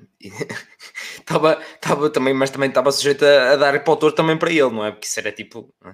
falta uhum. completa e de bom senso e de noção. Porque já aconteceu numa correção que nós depois tivemos de frequência, depois não estarmos a discutir uma das palavras com a professora, do género. Não, esta palavra nós pronunciamos assim. E depois ela do género, ok, eu vou simplesmente aceitar as duas formas, a aberta, a fechada, ou aberta ou fechado. Pronto, tá, aceito os dois, está feito, pronto. Porque não dá, não dá, às vezes não dá para chegar a um consenso. Era aquilo que eu estava a dizer, a língua é, é demasiado. Um, viva para estarmos a, a, colocar qualquer tipo de regra nela. E depois é muito à tuga, não é? Na, não, não, na minha região é como se diz. Não, não, na minha Sim. é que é. Sim, é depois... mesmo favorosa ah. Exatamente, é que o pessoal, o pessoal de Vila Real diz igreja, igreja, e o pessoal do Norte, assim, Porto, Matosinho, diz igreja. E nós, nós discutíamos muito isso, igreja e o igreja. E quero dizer, depois a nível de transcrição, como é que funcionava? Era muito cómico. Vocês devem terem um, um, uns fusíveis sempre a disparar, é que vocês estão, quando estão a falar, estão ao mesmo tempo a pensar como é que se diz já. Tipo, vocês já, já estão tipo, oi, pera, mas digo esta digo esta, qual é que eu vou dizer? Deus me livre. Eu acho que dá bem doidinho, que daqui a nada. E ainda por cima, misturo uh, sotaques de Aveiro, Felgueiras, Guimarães, uh, meio às vezes de Begeu, que eles falam um bocadinho mais assim. Pá, portanto, eu, eu, então, se fosse a tentar uh, começasse a pensar nessas coisas, Deus me livre. Uh, mas ok, pronto, malta, já sabem, faz parte, já sabem uma das lutas que vão ter um, durante o curso, vai ser esta. Uh, obrigado, uh, Beatriz. Um, Maria, e a ti, qual foi então a cadeira até agora que te doeu mais na tua assim no coração? É, é assim, fonética foi assim esta situação cómica, mas não foi nada de outro mundo. Aquelas mesmo difíceis é morfologia, como eu já disse, e sintaxe português. E agora estou a ter semântica pragmática, é qualquer coisa. Uma simples frase da primária e eu penso, não há nada de muito difícil nisso. Depois a professora começa a perguntar e qual é o predicador? E depois uma frase tem segundos predicadores. E depois convoca argumentos e eu, mas quer dizer, isto é uma frase tão simples como eu comi um gelado. Quer dizer, aquilo é demais. É mesmo complicado. Depois, eh, assim, temos de ter uma. Como é um curso, lá está, nós as três temos que ter muito cuidado a nível geral na escrita, não é? Mas como, ela, como aquela cadeira é tão incidente no português, quer dizer, nós não podemos pôr uma vírgula fora do sítio. E depois há a questão de que as próprias vírgulas, as próprias vírgulas, claro que há, há vírgulas gramaticalmente incorretas, não é? Mas depois há situações que é uma questão de, de paragem, da própria leitura, de gosto, mas fica muito complicado. O professor aceita, o professor não aceita, mas o professor diz que depois não se pode separar aqueles dois componentes, então é muito complicado. É preciso estudar mesmo, é preciso, a professora diz uma frase e nós temos que olhar para a frase escrever, e, ver, e a vírgula. Quer dizer, não podemos estar a escrever nada de forma incorreta, senão aquilo na frequência é sempre a descontar e depois é complicado. Eu imagino Porque o tempo que vocês passam. Salto, nem nada de género. eu imagino, imagino o tempo que vocês passam para às vezes então para escrever. Deus me livre. É tipo, ok, eu quero dizer que eu comi um gelado, como é que, o que é que eu tenho que escrever? O que é que eu vou escrever? Uh, é assim, agora, ok.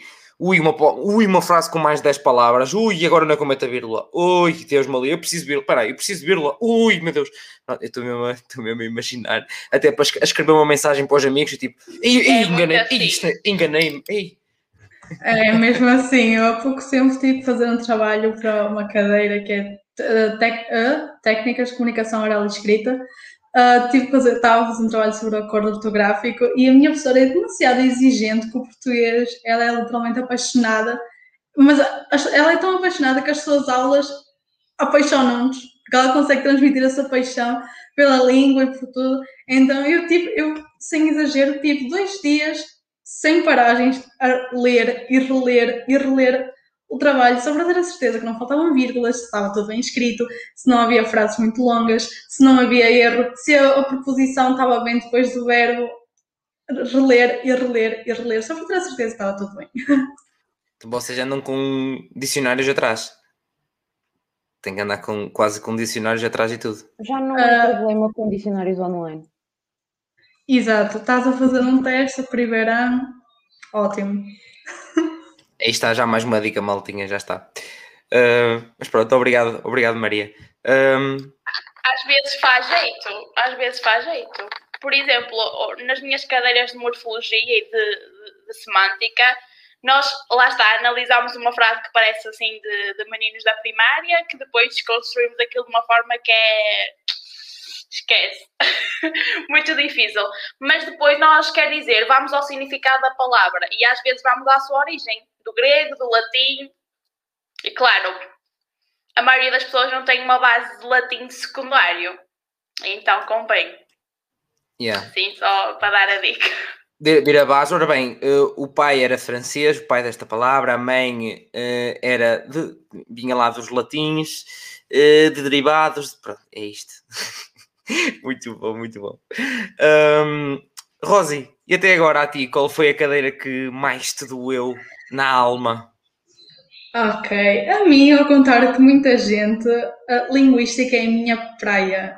Eu sempre tive muita facilidade em com a gramática, ah, sempre, eu nunca, e aprendia super fácil, nunca tive problemas. Aliás, não me lembro de estudar gramática e na faculdade também tem sido mais ou menos assim. Obviamente que com os dialetos e algumas coisas torna-se um bocadinho mais complicado, eu preciso estudar um bocadinho mais, É, mas. A questão é dialetos ou dialetos? Pois é, Ui, isto agora, Exatamente, não vamos entrar por exatamente. aí, nem vamos... É isso, é isso mesmo. A parte da fonética, a fonologia, aí é um bocadinho mais chato. Portanto, re- requeriu um bocadinho mais de estudo, mas de resto, linguística para mim é canja. o que me assusta mesmo, tal como disse no início, é latim. Latim é aquele que eu estou à espera que chegue segunda-feira, faço o exame e está feito. Porque latim, eu percebo que muita gente pode. Aliás, tenho colegas que se chateiam quando eu digo isto. Ah, porque latim é a base do português. Eu percebo, mas se calhar se tivéssemos latim desde a escola, coisa que eu também não aconselho, porque nem toda a gente tem que estar a levar com latim, é um facto, porque é um bocadinho complicado. Mas se já tivéssemos com latim desde a escola, se calhar era mais fácil. O problema é que em meses estudaste tudo e tu ficas, uou! E depois não, a gramática, aquilo, as palavras declinarem e tudo isso em casa, as 500 declinações é um bocadinho too much. E se uma pessoa vai, pelo menos é o que eu acho, uma pessoa ir para a faculdade a pensar que vai aprender uma língua perfeitamente, acho que é um bocadinho complicado. Uh, só se, se, se trabalhar imenso e estudar demasiado, ok, se calhar consegue sair daí a dizer eu sei falar X idioma. Mas de resto, acho que é um bocadinho complicado. E pronto, sim, latim, de facto, uh, acho que é até uma dificuldade geral. Vejo na época dos testes que começa toda a gente, ei, vamos reunir para estudar, que eu não percebo nada, já não me lembro qual é a declinação desta palavra, não sei o quê. Então é mesmo complicado. Depois também, se calhar, as cadeiras que são mais de pensamento crítico, como metodologia de estudos literários, uh, se calhar também chateia muita gente, porque é preciso pensar muito mais além daquilo que se está nas aulas, uh, analisar muitos textinhos. Uh, se calhar isso também chateia muita gente e hum, também umas aulas que nós não damos só matérias, conversamos sobre o que acontece uh, no mundo, sobre começamos também nessa coisa, debatemos muito, então as pessoas podem pensar, ei, estamos a divagar imenso e tal, mas é uma ótima cadeira para, para evoluir, para conhecer melhor o mundo e acho que qualquer pessoa, seja qualquer curso for ou qualquer profissão, acho que precisa mesmo disso, precisa de saber uh, pensar por si só e não saber só aquilo que é ensinado. Então acho que é mesmo importante. E só mais uma coisa, um, na FLUP, eu não sei se em todas as faculdades é igual, acho que não, porque quando eu estava à procura, ok, para que curso de letras é que eu vou quando eu soube que queria ir letras, uh, vi que muitas faculdades não tinham muitos idiomas e aqui na FLUP temos muitos. Eu tinha para escolher grego, latim, alemão, francês, espanhol, inglês, tinha uma variedade enorme de línguas para escolher e acho que é mesmo muito bom porque assim consegue-se decidir melhor e não tens de estar, isso tens de idiomas para escolher e agora? Não, é, é uma grande variedade e considero que é muito bom mesmo. Muito bem. Acho e que também grego... fazendo um parênteses, se for possível. Força, força. Desculpa, a interromper. Acho que... a realmente o curso, o curso não tem assim tantas línguas, mas na UTAD há o G-Form, que é tipo uma plataforma, um instituto, se pode dizer, que, que durante os semestres lança vários eventos de formação, assim de dois dias, três dias, que também sempre é uma boa forma de aprendizagem para o currículo, mas depois há cursos de formação de dois meses, três meses, um mês, quer de línguas, quer de pós-graduações, quer algo do género. E o preço é bastante acessível. Por exemplo, agora estou a tirar alemão. Outra dica para o pessoal, quer dizer, isto é uma língua qualquer, mas pessoal alemão, tem que ser estudado. Eu agora não tenho tempo por causa, não tenho, eu arrependi, já estou assim meio arrependida porque tenho as cadeiras, depois estou a ter alemão. Pessoal, cuidado com os verbos, ein, haben, por favor, estudem, vão estudando, porque senão, pois, vão perder então, o fio à meada. Estava-te a doer alguma coisa? Estavas ai, pois, cenas. Pois. Estudem, pessoal, mas para dizer que eu agora estou a tirar o nível de iniciação de alemão, ou seja, não faz parte Quer dizer, há a possibilidade de eu ter alemão no terceiro ano. Mas eu decidi agora pagar o curso, que é de dois meses, e foi 65 euros. Só 65 euros vocês não tiram um a um e mais lado nenhum, porque este é contexto de universidade. Vocês não tiram 65 euros de outro nível, a menos que seja um pacote integral de, de vários níveis. 65 euros é um preço até bastante acessível para os cursos e aí já é uma maior opção, ou seja, dentro da, da licenciatura em si não há assim tanta, mas há no GIFORM há japonês, há chinês, há alemão, ou seja, tem cursos assim bastante diferentes. Obviamente depois podem ficar um bocadinho limitados, por exemplo, agora estou a tirar A1, agora só para o próximo ano é que provavelmente haverá o A2. Mas é sempre uma boa oportunidade vocês tirarem assim uma iniciação, por exemplo, a japonês, Quer dizer, até mesmo para simples turismo vocês já sabem o básico. É só assim um pequeno parênteses. O pessoal que vá para a licenciatura, quer dizer, nem só de línguas, nem só, por exemplo, não está da LLC, da LRE, que vá para CC, por exemplo, Ciências da Comunicação, e que não tenha assim nenhuma língua diferente, aproveite estes cursos, porque é um preço bastante acessível. É um mês de propinas e tu já tens aí uma, um nível de língua. Uh, eu estou a falar um bocadinho mais das línguas porque é virado para o nosso curso, não é? Mas há outras, outras áreas de desenvolvimento e há muito pessoal que não sabe da existência destes cursos, agora até online, adaptado às circunstâncias, por isso alertar o pessoal que estuda na UTAD em geral, que é a SGForm, que eles são muito acessíveis e o, o, o preço é espetacular. Também, também é um, aberto a pessoal não estudante. Por exemplo, agora no meu curso alemão está a frequentar um senhor de 60 anos que é está na reserva do exército, quer dizer, o senhor não, não tem propriamente o que fazer e está a tirar um curso alemão, por isso. Mas também há pessoal que, que quer dizer, tem perspectivas de trabalho para, para lá, quer dizer, para a Suíça ou para a Alemanha e não sabe e está a tirar o curso alemão. Por isso, quer o pessoal, quer para áreas de trabalho, quer para áreas de lazer, fica aqui a dica, porque acho que vale a pena. E é para complementar, obviamente, o currículo, não é? Claro, claro que sim. obrigado. E é, e é, e é mesmo isso, é, é, aquele tipo de coisas que eu também disse que hum, eu aproveitei muito e foi assim que, que eu fiquei a conhecer também o, o mundo do empreendedorismo, digamos assim. É no meio daqueles 500 e-mails que nós recebemos no e-mail da faculdade, é pá, estejam minimamente atentos cada haver lá um de interesse. Um, meio de 500 já de haver um, mas vale a pena estar atentos por causa de um. É, é, é um bocadinho por aí. Um, entretanto, a, a Rosa estava há bocadinho a falar pronto, das línguas, primeiro. Uh, então, para ela, o latim é chinês. Badunt. Uh, que mal. E eu ia complementar com uma pior, que é, pronto, o grego é às quintas à noite. Pronto. Uh, entretanto, coisas sérias. A Catarina estava aqui a, a perguntar isso um, do ambiente na, da, da FLUP. Uh, as cadeiras opcionais já falaste, por causa das vertentes, etc. Mas, uh, Rosa, como é que é, como é, que é o ambiente na, na, na FLUP? Estás no primeiro ano, melhor que. Estás fresquinha para falar do ambiente também. Sim, e antes de falar do ambiente, acho que há uma coisa básica que é estar na aula ou estar em qualquer, em qualquer lugar da FLUP olhar pela janela e ver o rio. Haverá coisa melhor? Não há, aquilo é maravilhoso. Tu podes estar aí sentado, vês o rio, vês a ribeira, é maravilhoso. É único. Um pequeno disclaimer: as paisagens de Trás-os-Montes são só espetaculares. Não há eu nada que bata Eu sabia que isto ia acontecer. eu sabia, mas eu sou do Porto, portanto. Aí está, a Tuga, até em todas, é isto. É, se não é se não é a linguística de, linguística de como é que se diz, ou a fonética, ou seja, o que for, é da vista, a seguir é da comida, depois é da bebida, é isto. E ficávamos aqui só, só nisso. Que é gostem de olhar para o Corri Cabral, a vista da FCSH não. Prontos, tipo, tem estrada e assim. A esplanada é incrível, um, mas já, é melhor dentro do que o que está à volta. Por isso, Quem apreciar Alcatrão.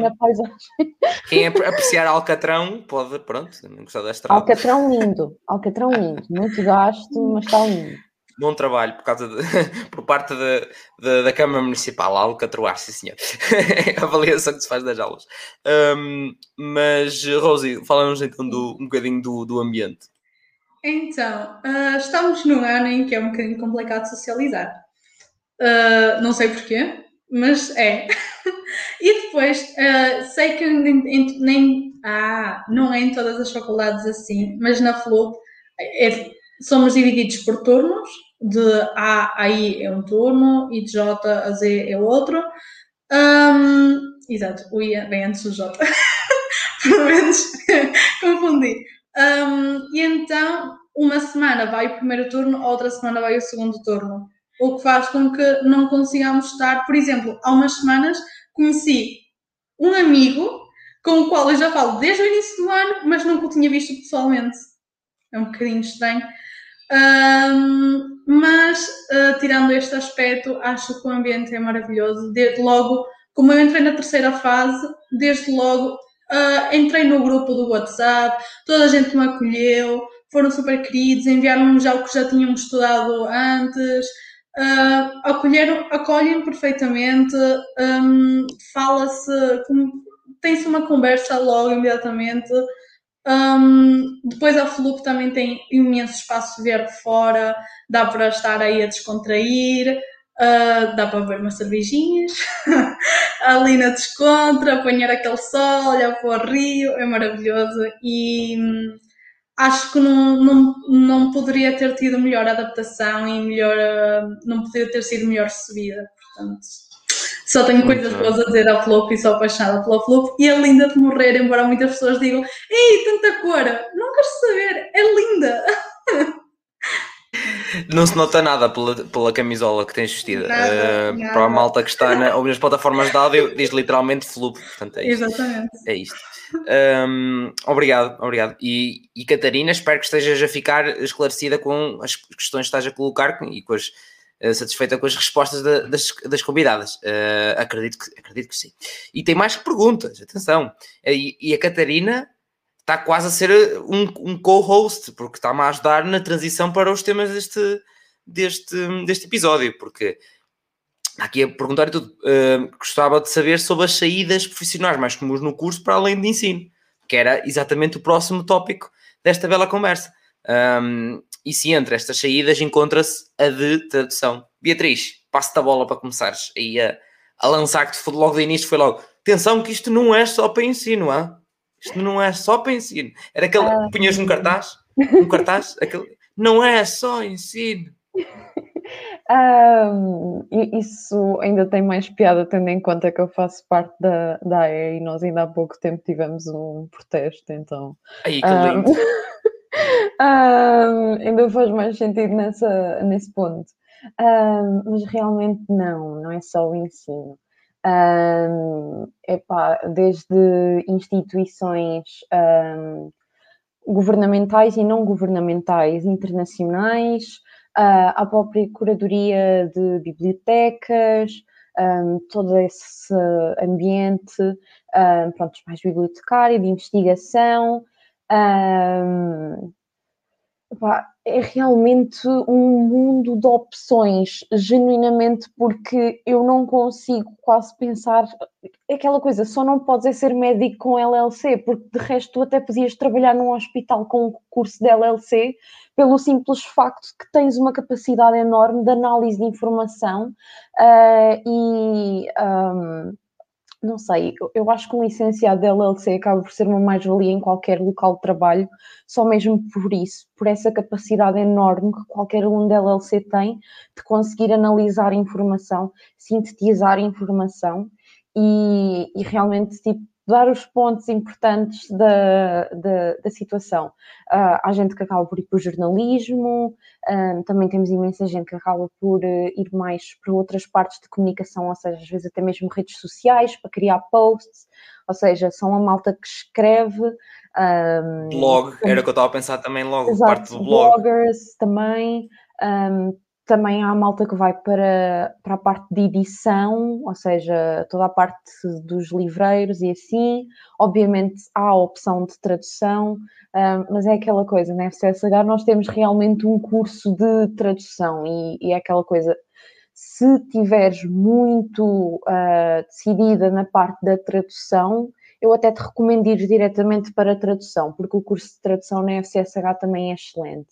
Um, acho que a única desvantagem do curso de tradução em comparação com o curso da LLC é os níveis de língua, porque têm dois, duas línguas, A e B, uh, e a estudam na mais do que a B, ou seja, em LLC nós temos muito aquela coisa de trabalhar as línguas ao máximo, uh, desde o início que nós, pronto, as línguas que nós selecionamos são as línguas que nós trabalhamos, Uh, eu sei principalmente sobre realmente esta vertente mais estrangeira, de ter as duas línguas estrangeiras, mas a faculdade está, uh, o nosso curso está muito desenhado para nos dar uh, todas as ferramentas para sermos, sermos fluentes, tanto na língua como na própria cultura um, dos países em que nós poderemos tanto contactar a nível profissional, porque pronto, fazer aquele contacto internacional um, para uma empresa, por exemplo, Uh, eu posso ser aquela pessoa que está numa empresa em Portugal e que entra em contato com os clientes, por exemplo, em França, nos Estados Unidos, Canadá, essas coisas. Um, e, e, de facto, a forma como o nosso curso está desenhado, um, nós temos um, essa necessidade de realmente ter um nível de língua muito elevado e ele é trabalhado até ao fim da licenciatura. Ou seja, tu só consegues ver-te livre dos níveis de língua das duas uma, ou porque terminas o curso, uh, ou porque já uh, fizeste todos os níveis de língua que há disponíveis.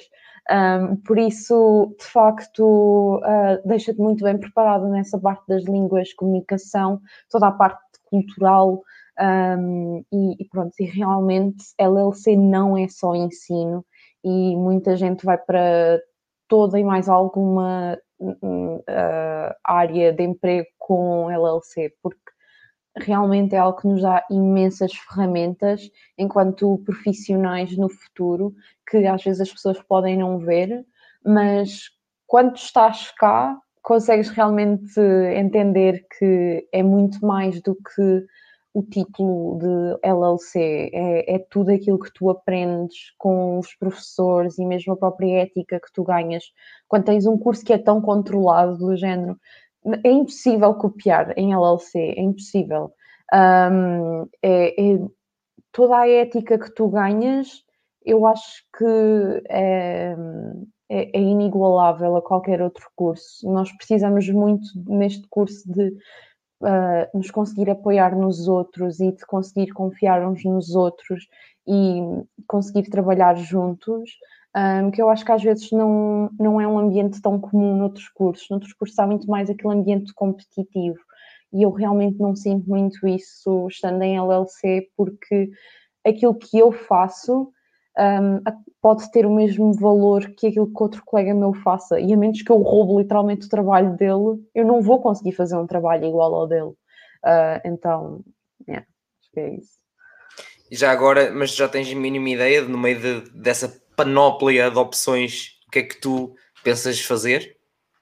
Uh, eu neste momento estou virada para o mestrado em, em Ciências da Comunicação, uh, mesmo para a parte de comunicação estratégica, ou seja, mesmo para a parte de comunicação internacional. Uh, prontos, era mais essa parte que eu sempre pensei em LLC. No entanto, há sempre aquele bichinho de ir para investigação, porque, pronto, um, acho não falei desta cadeira quando foi aquela que realmente nos dá aquele stab in the back, um, porque ainda não a tive, é uma cadeira de terceiro ano, que é o seminário, um, que vale por duas cadeiras e é quase como uma tese de mestrado e que nós temos mesmo que ir fazer para terminar o curso. E, e se vai haver cadeira que vai doer, vai ser essa. Um, mas acho que se eu não consigo fazer aquilo, não vou conseguir fazer o mestrado, então. Eu desconfio que daqui, ora bem, estás no segundo ano, terceiro, quarto, quinto, daqui a três anos a gente fala para saber se era igual a tese de mestrado. Desconfio um bocadinho. É mais complicado, mas epá, é aquela coisa. Se eu, não, se eu não dou aquele primeiro passo de realmente conseguir terminar a licenciatura, esquece lá, também não consigo fazer uma tese de mestrado, não é? Yeah, não é fácil, mas lá está, é, é dar o litro, é, é, é. é isso, é dar o litro, é dar o litro. Um, mas pronto, obrigado, Beatriz. Um, Rosie, que é que acrescentas aqui em termos de saídas profissionais? Então, eu fiz o meu trabalho de casa e trouxe a minha cábula para não me esquecer de nada.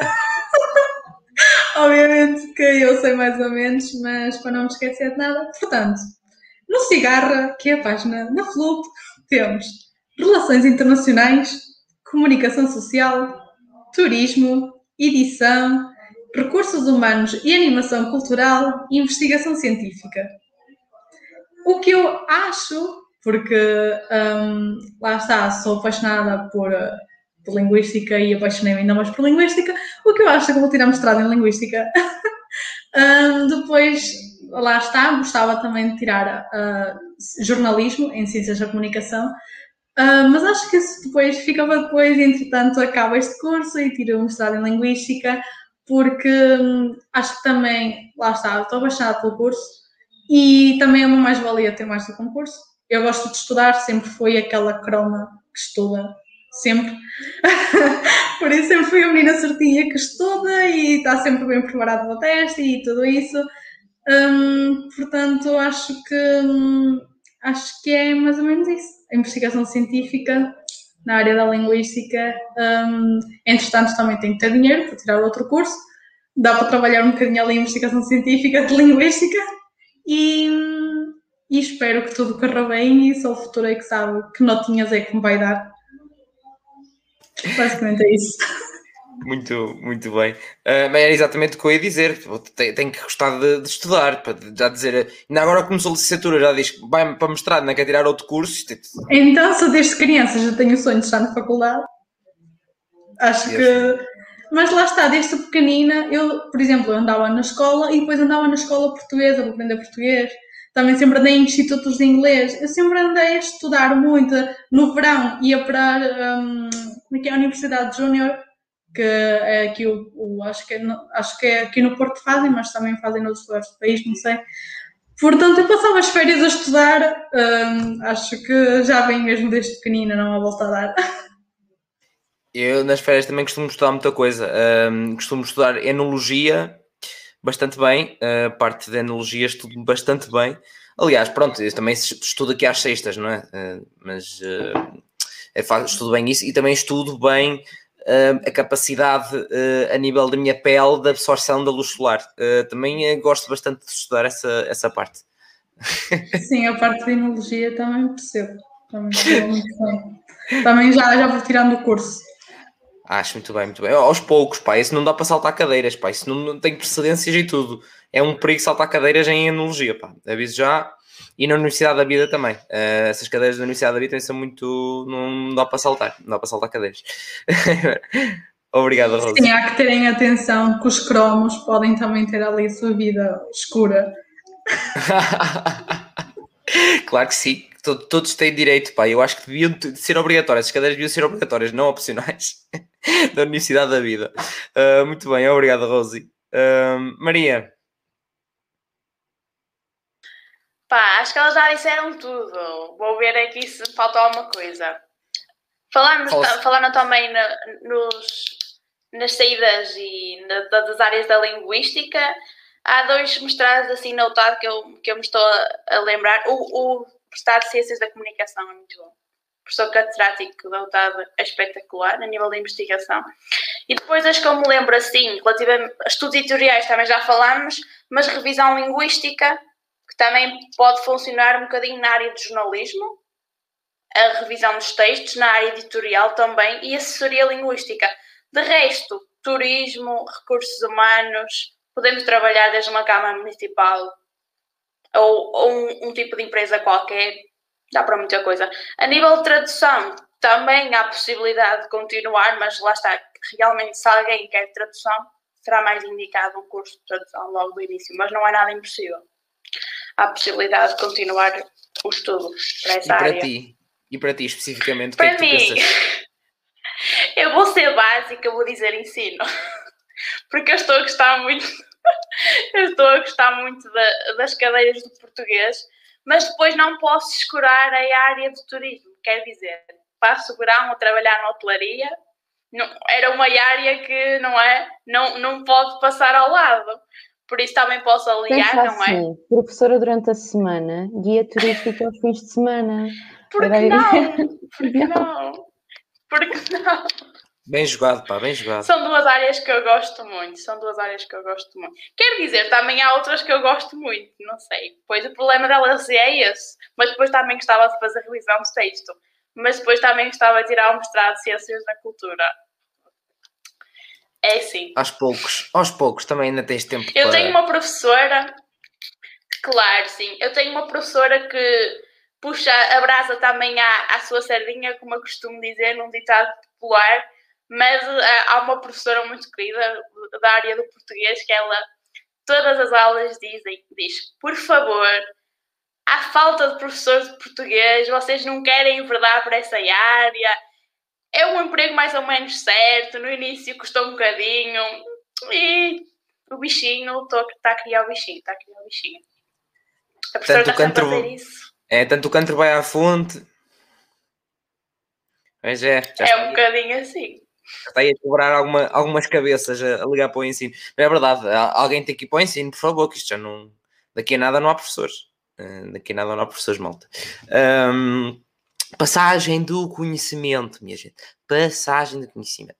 Um, entretanto, continuando aqui também, obrigado, obviamente, mais uma vez. Sei bastante, acho que a Catarina está a ficar bastante esclarecida, bem com todas as belas, belos ouvintes, ou visio,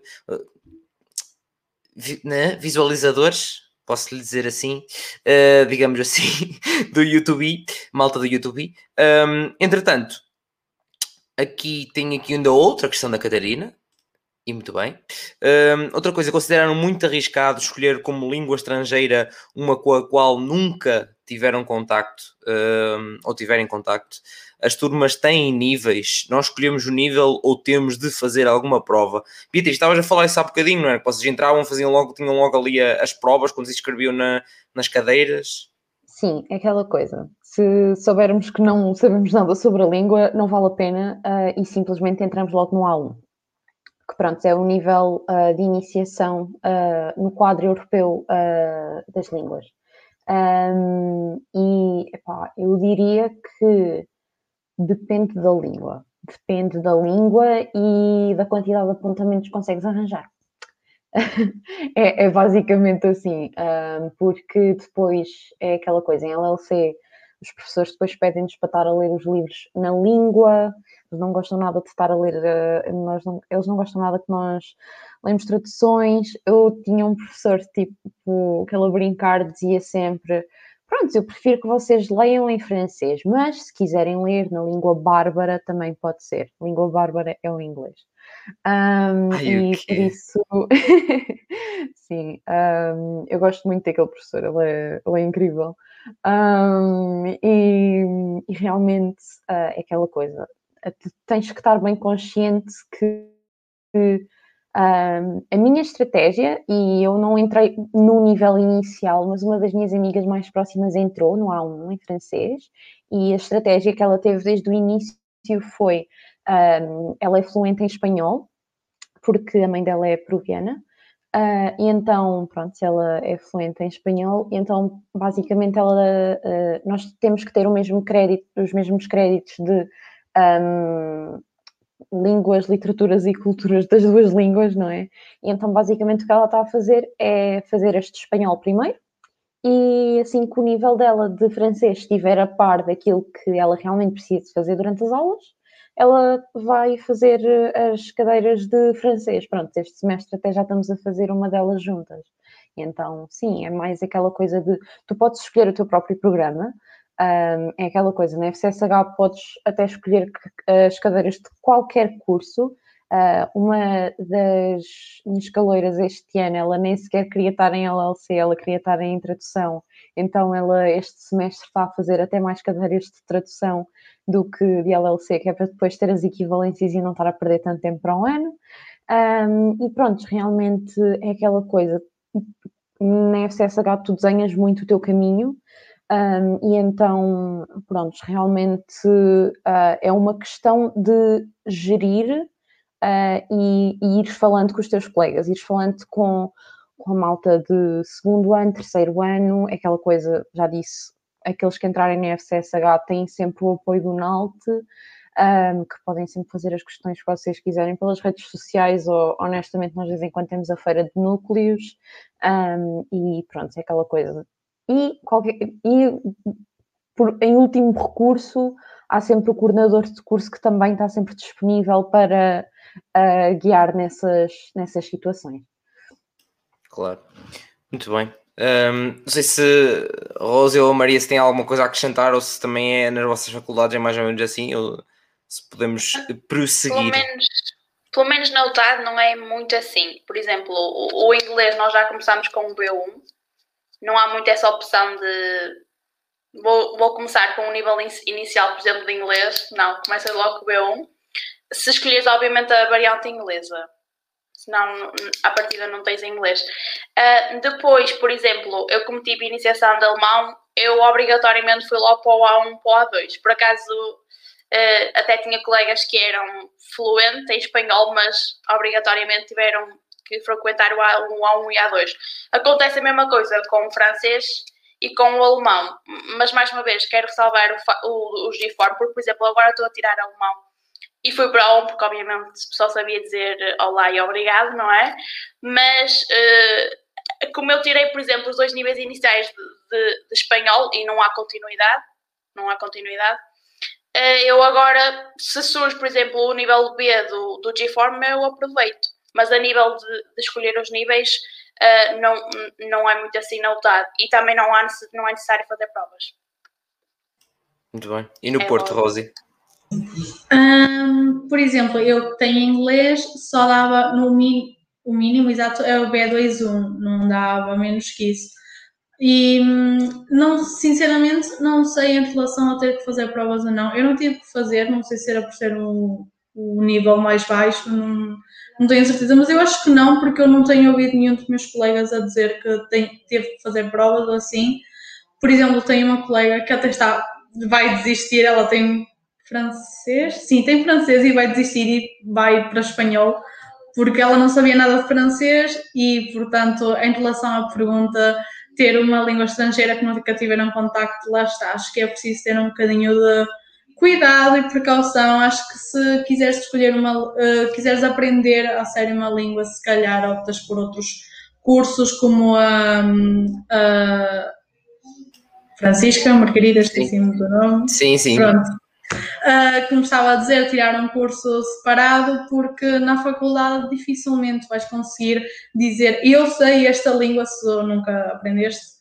Um, e pronto, então a minha colega não teve que fazer prova de francês para entrar, portanto imagino que na FLUB não seja preciso fazer as provas. E acho que era isso. Quer dizer. Muito bem. Entretanto, tens aqui uma prima diretamente da, desde a Venezuela. Uh, a ver. Hã? Besitos! muito bem, muito bem. Temos aqui malta do Brasil, agora da Venezuela. Pá, o podcast universitário a ficar internacional. Pá, impressionante.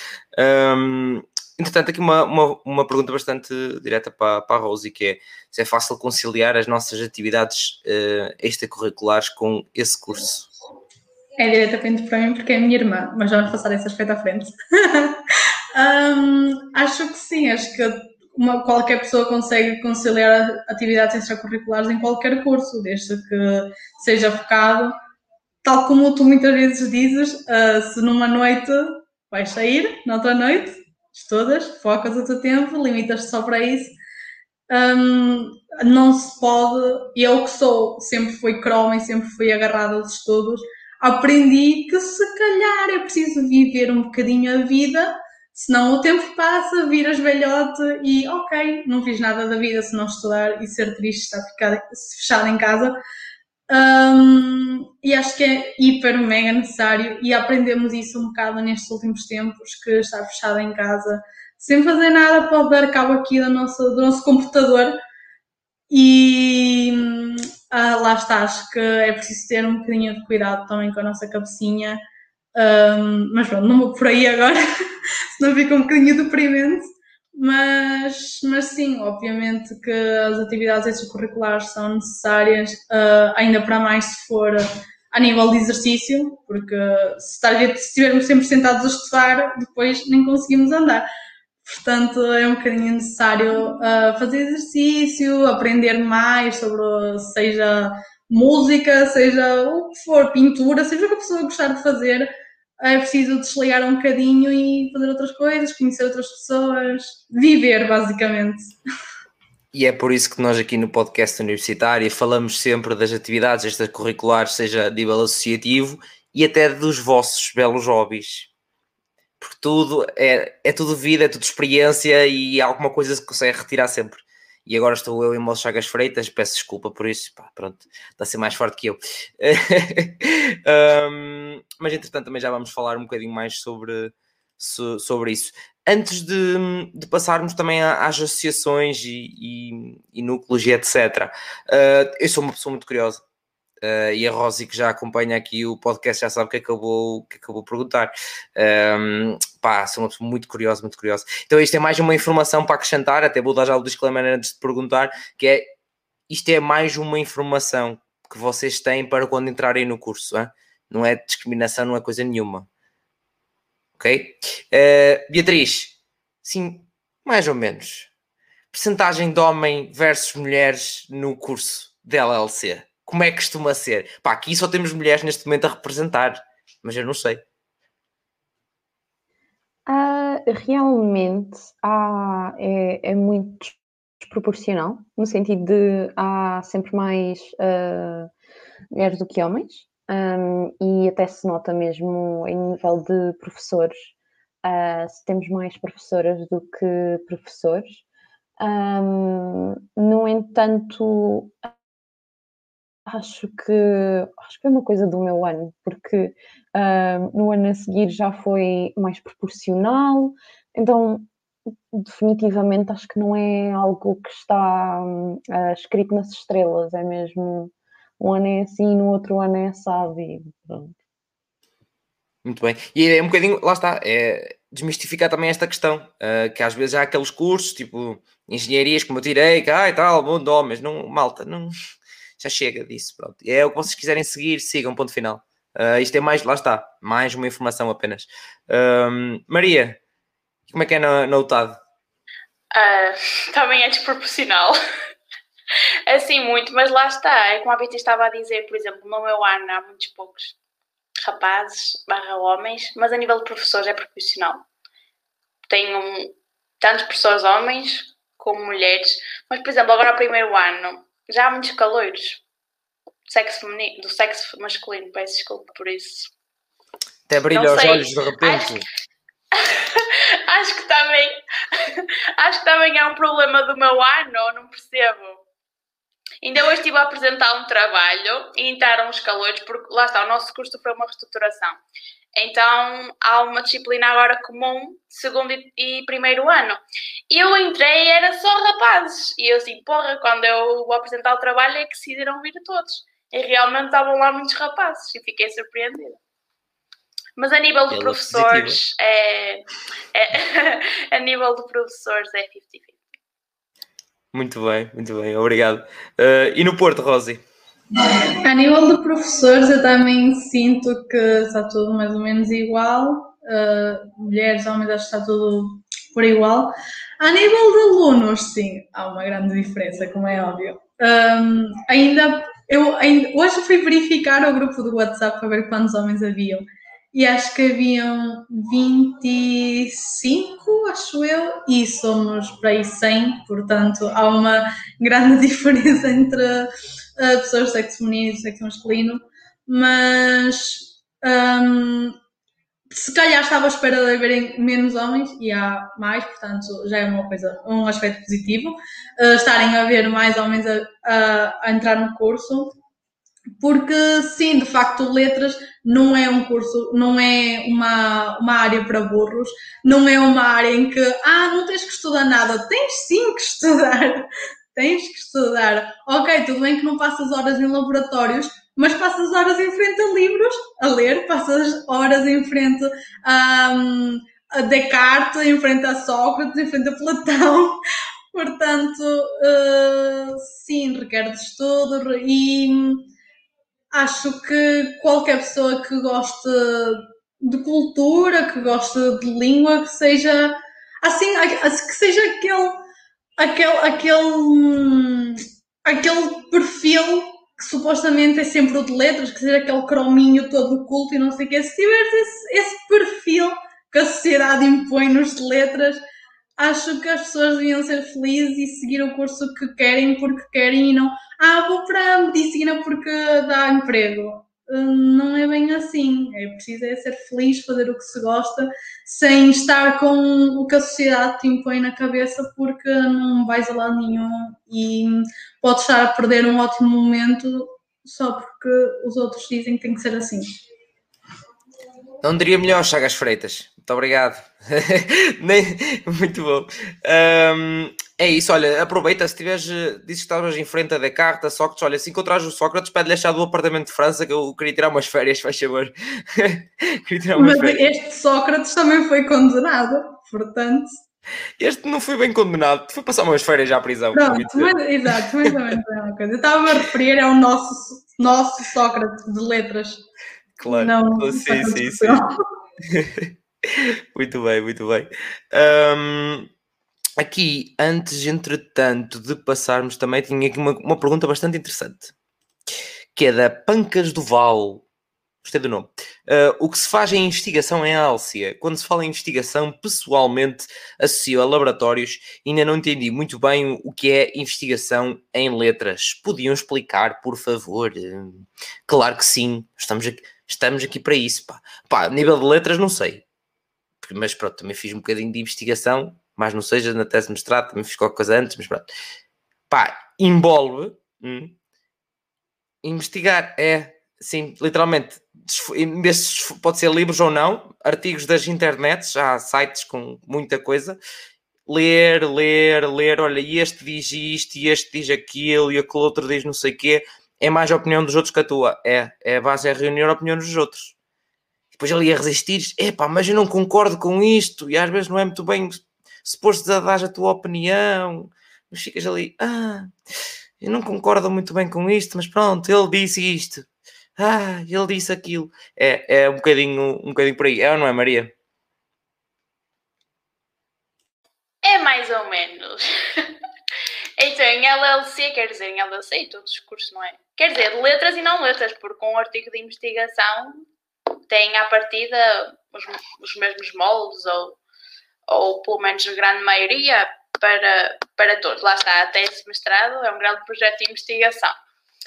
Então, se quiseres fazer um artigo de, de, de investigação, ou então tu procuras um tema, normalmente em LLC também há assim temas livres, mas a maioria das vezes, pelo menos no TAR, somos orientados por professores uh, a nível de temas. Por exemplo, a nível das cadeias de literatura, eu faço muito. Por exemplo, no, há um autor contemporâneo, não sei se vocês conhecem, que é o Walter Ugumem, que é assim mais recente. Por exemplo, agora estou a fazer um trabalho de Walter Ugumem sobre o livro Filho de Mil Homens consiste em fazer uma análise crítica, por exemplo, sobre o livro. Tu tens que fazer a estrutura básica, que é a capa, não é? O resumo, o abstract, não é? Que normalmente é em inglês, as palavras-chave, e depois o que é que consiste a investigação? Consiste em procurar artigos, quer seja de opinião, quer seja mesmo científicos, sobre os professores, sobre Escavar. os professores, um, sobre o autor, uh, procurar opiniões uma coisa que às vezes as pessoas cometem erro é veem um artigo, gostam muito do que o autor, do que o autor diz. Ou seja, se não, não vão cometer plágio, vão distorcer as palavras e dizer de outra forma.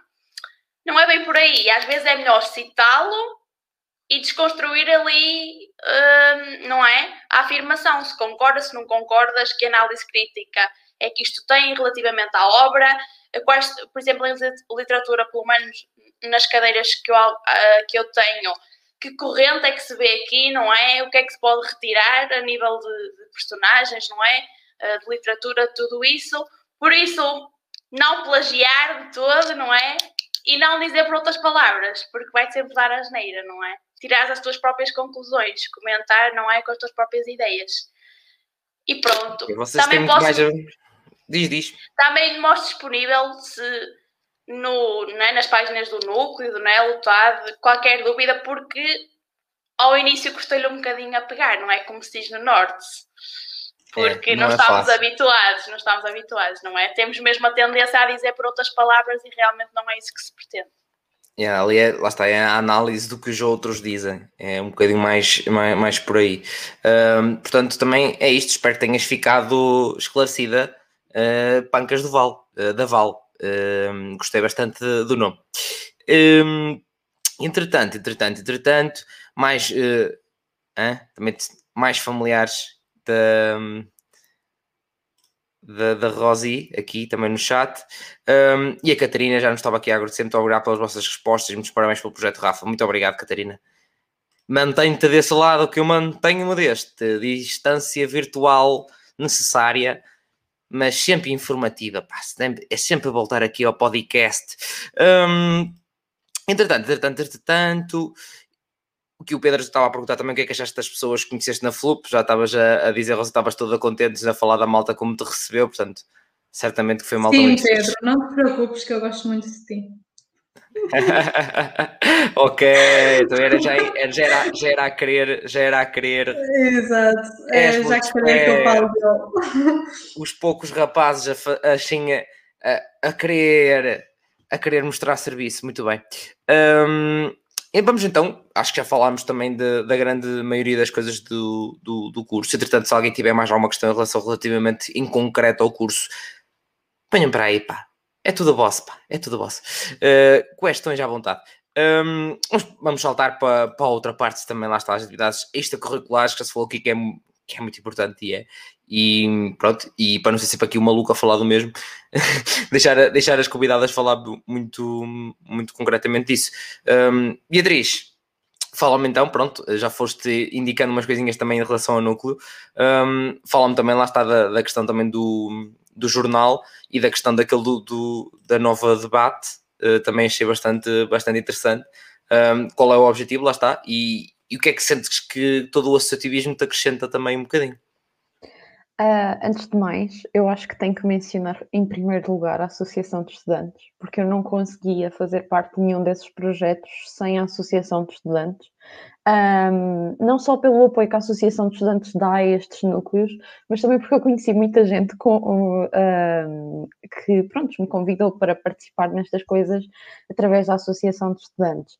Um, ou seja, Uh, neste momento, pronto, faço parte da direção da, da, Associação de Estudantes, mas as nossas vitórias mais recentes é realmente termos conseguido para este semestre a gratuitidade dos exames de melhoria e assim, pronto, a faculdade finalmente percebeu, tipo, pronto, nesta altura se calhar devíamos dar aos alunos esta, uh, esta ajuda, não é? Daí a manifestação. Uh, sim, por acaso foram duas, uma concentração no... não, uma concentração numa semana, manifestação à frente da, da Assembleia da República no outro, foi giro. Um, um, e, e, realmente a partir da Associação de Estudantes, porque foi aí que, uh, porque pronto, eu fui convidada para a Associação de Estudantes porque a Associação de Estudantes sentia que não existia um contacto suficiente com realmente a malta da LLC. Uh, no entanto, quando eu entrei foi quando as coisas foram um bocado abaixo e pronto, tivemos aquele semestre em casa uh, e era suposto ter já sido durante o meu primeiro ano que o NALT tinha sido, deveria ter sido ressuscitado. Pronto, foi realmente durante o primeiro semestre do meu segundo ano, mas pronto, realmente reuni uh, os meus colegas, consegui até arrastar alguns dos caloirinhos e pronto, e agora neste momento, felizmente, estamos a conseguir apoiar muito mais gente do que anteriormente conseguíamos, só tendo a praxe, porque, como já falei, há muita gente que tem aquele receio e realmente, pronto, o núcleo não estando associado a isso, realmente as pessoas sentem-se mais à vontade de, de se aproximar de nós. Uh, em relação ao jornal, um, vem muito daquela um, parte de mim que gosta muito de uh, ajudar uh, e, e, é uma forma de comunicar com os alunos super interessante e deixar os alunos comunicar. Um, porque eu, na parte da, da revisão, eu li textos incríveis da forma como as pessoas se estavam a sentir durante toda a parte de isolamento e assim. Uh, houve um dos poemas que uh, eu realmente uh, fiquei e eu reconheci o nome, reconheci que era um dos caloiros de história e, e, fiquei muito impressionada com o talento dele para realmente para a poesia. Um, e depois o meu projeto mais recente é realmente a nova debate que, uh, pronto, um, para além de fazermos todas as sessões que provavelmente vocês conhecem mais como mesas redondas, discutir temas da atualidade e assim, existe realmente a componente de debate competitivo. E acho que esta aqui é talvez a que me acrescenta algo completamente novo que as outras não me acrescentavam, porque as outras é muito mais aquela necessidade de estar ativa e de fazer muito para além daquilo que, pronto, é suposto estar a fazer na licenciatura. Eu, no meu primeiro ano, em que eu não estava envolvida em nada, uh, estava a cair num estado um bocado pode deprimente de um, passo do secundário, em que fazia parte da Associação de Estudantes, uh, tinha ido ao Parlamento de Jovens, tinha estado no Parlamento Europeu, essas coisas todas para do nada estou na faculdade, só estou a ter aulas. Uh, ou seja, tive que resolver a situação de alguma forma, comecei por me uh, juntar à Associação de Estudantes e logo a seguir seguiu pronto, esta parte toda que eu já falei. E agora veio a nova debate, um, que pronto, também é recente na FCSH, um, começámos a construir isto em conjunto com, quer dizer, convidaram alunos de mestrado, convidaram para realmente, pronto, integrar também a, a nova debate e, e realmente tem esta uh, com esta componente de debate competitivo que é do estilo britânico, uh, que basicamente uh, é-nos dado, existe a mesa, que é o júri, e existem uh, os governos e as oposições, ou seja, primeiro e segundo governo, primeira e segunda oposição, uh, e basicamente no fim um, o objetivo é ver quem é que debateu melhor. Uh, e, é um, e, e, não é temas que vocês, ou seja, por exemplo, um, eu sou um, pro, pro aborto, por exemplo, e eu vou debater pro aborto. No entanto, se me disserem que eu sou da oposição e me disserem esta casa acredita que um, o aborto tem mais uh, perigos para a mulher do que benefícios, eu vou ter que encontrar alguma forma de conseguir defender esta, uh, esta frase. Uh, e, e, realmente. Ou seja, é, é, é, é, literalmente só fazer um, usar argumentos, porque até pode ir contra as tuas crenças, digamos assim. Sim. Sim, sim, pode ir completamente contra aquilo que tu acreditas.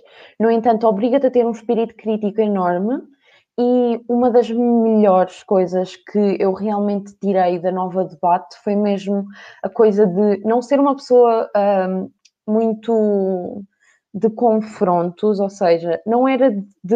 Um, ou seja, precisava de alguma coisa e às vezes, se calhar, uh, deixava de pedir porque, pronto, não queria incomodar ninguém.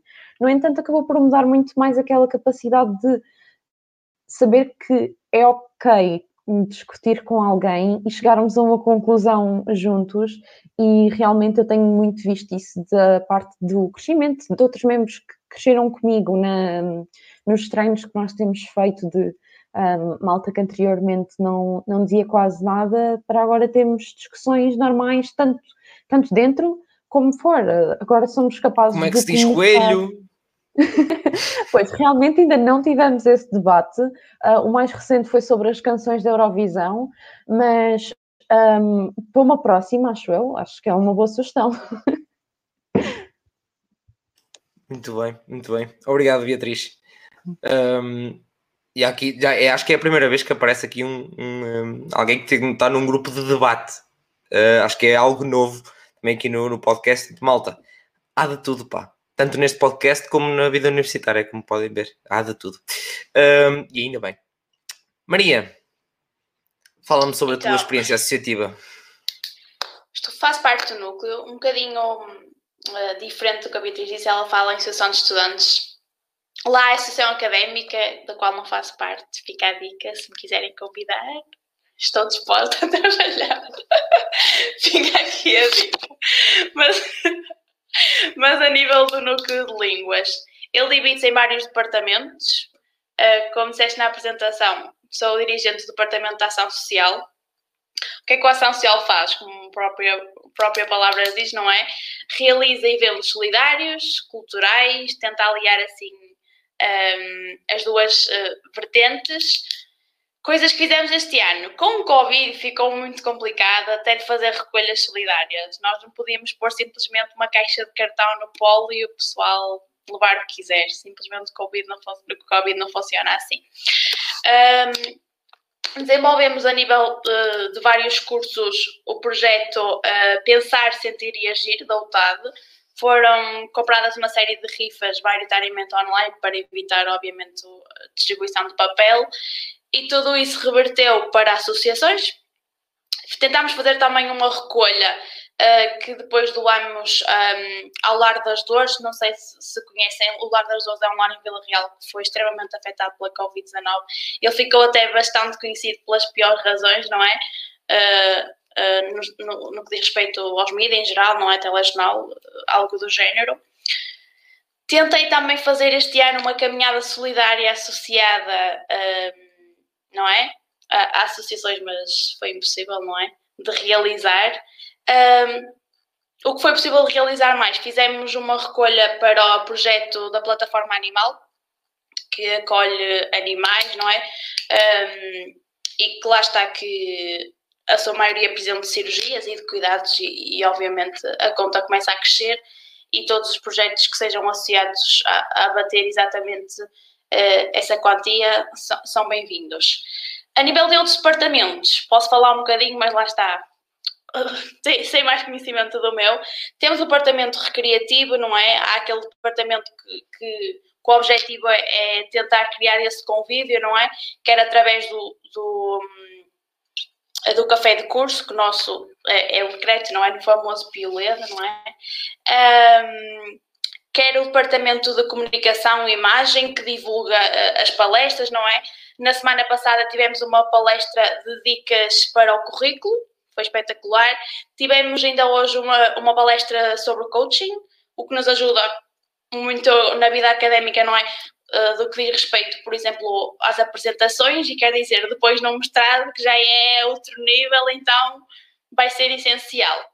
E divide-se assim. Um, em alguns departamentos. O auge assim do núcleo, que eu considero para mim, que nem, nem faz assim muito parte do meu departamento, é as jornadas de línguas. Jornadas de línguas são acontecem todos os anos, já vamos na, na quarta edição. Um, e as jornadas de línguas são três dias, uh, normalmente, com muitos oradores. Este, este ano, obviamente, devido ao Covid, teve que ser online. Uh, seja, são três dias de oradores de diferentes áreas, estão a falar ali sobre a sua área profissional, podemos fazer perguntas, tem um custo assim simbólico de um euro ou alguma coisa do género, é mesmo espetacular. Tivemos, por exemplo, aqui, estou-me uh, aqui a recordar João Porfírio, um fotojornalista muito conhecido, porque lá está, mais uma vez a LLC dá para tudo, não é? Podemos ir para as ciências da comunicação, ciências da cultura, ensino, então tentamos conjugar assim três dias de oradores de, de diferentes áreas. E, e, basicamente é isso. Outra ressalva que eu quero fazer é calores e pessoal que só anda a fazer licenciatura. Se tiverem oportunidade, por favor, metam-se em tudo, literalmente. É esta a expressão. É mesmo importante, seja núcleos, em tudo. É verdade. Núcleo, associação académica, curso de formação, quer dizer, só ajuda, só ajudou à vontade, a comunicação, tudo. É que é tudo para o currículo, depois é tudo para, para desenvolver. Quer dizer, se calhar não fizesse parte Núcleo Santos, nem estava aqui hoje, não é? Por isso, metam-se em tudo. Há tempo para tudo, é possível conciliar tudo. Metam-se em tudo, é uma conselho. Agora os teus amigos vão recuar uns segundos para trás, gravar, isolar essa parte para fazer memes. Passam a vida a fazer já. Fácil, incrível. Muito bem, obrigado, Maria. Rosi, o associativismo, onde está? Não há. Gostava, mas não há. Entrei num ano um bocado complicado. Uh, depois também entrei na terceira fase, que não ajudou. Uh, gostava muito de poder pertencer e acredito que em algum momento vou poder pertencer, mas pronto, também não há núcleo na minha faculdade. Uh, pronto, está a associação, está a Tuna. Uh, se calhar para o ano entre, não sei. Este ano, sim. Também passamos maioritariamente tempo em casa, portanto, não sei até que ponto é que poderia fazer tanto sentido, uh, mas para o ano, se já estiver tudo melhor, uh, até quero entrar e quero, porque lá está, acho que é mesmo necessário, hum, obrigo-me a não estudar, coisa que é importante, obrigo-me a sair ter tempo para fazer outras coisas. Já tenho a dança que me obriga, ok, já chega, estudo por agora, vamos dançar um bocadinho. Um, portanto, sim, gostava mesmo de, de pro ano entrar, quem sabe. Vai que é teu, vai que é teu, vai, vai ter isso. Um, sim, porque é muito, muito importante. E também já deste um bom disclaimer da questão da, da tuna. Já vamos, já vamos também lá à tuninha à praxe uh, sei, passar, passar um bocadinho. um, Entretanto, estava aqui a Pancas de Val, que se chama Diana Valença, a dizer exatamente. Uh, foi um nickname, digamos assim, que as amigas começaram a chamar uh, de Val, mas agradeceu que ficou bastante esclarecida com a questão da, da investigação. Estamos cá para isso, pá. Elas estão, se estou cá para jabardar, já sabem como é que isto funciona. entretanto, entretanto, entretanto, pronto, vamos falar então só um, um bocadinho, ligeiramente, se participaram ou não, para a Chituna e que é, como, é que, como é que é a vossa, a vossa experiência nesse, nesse nível.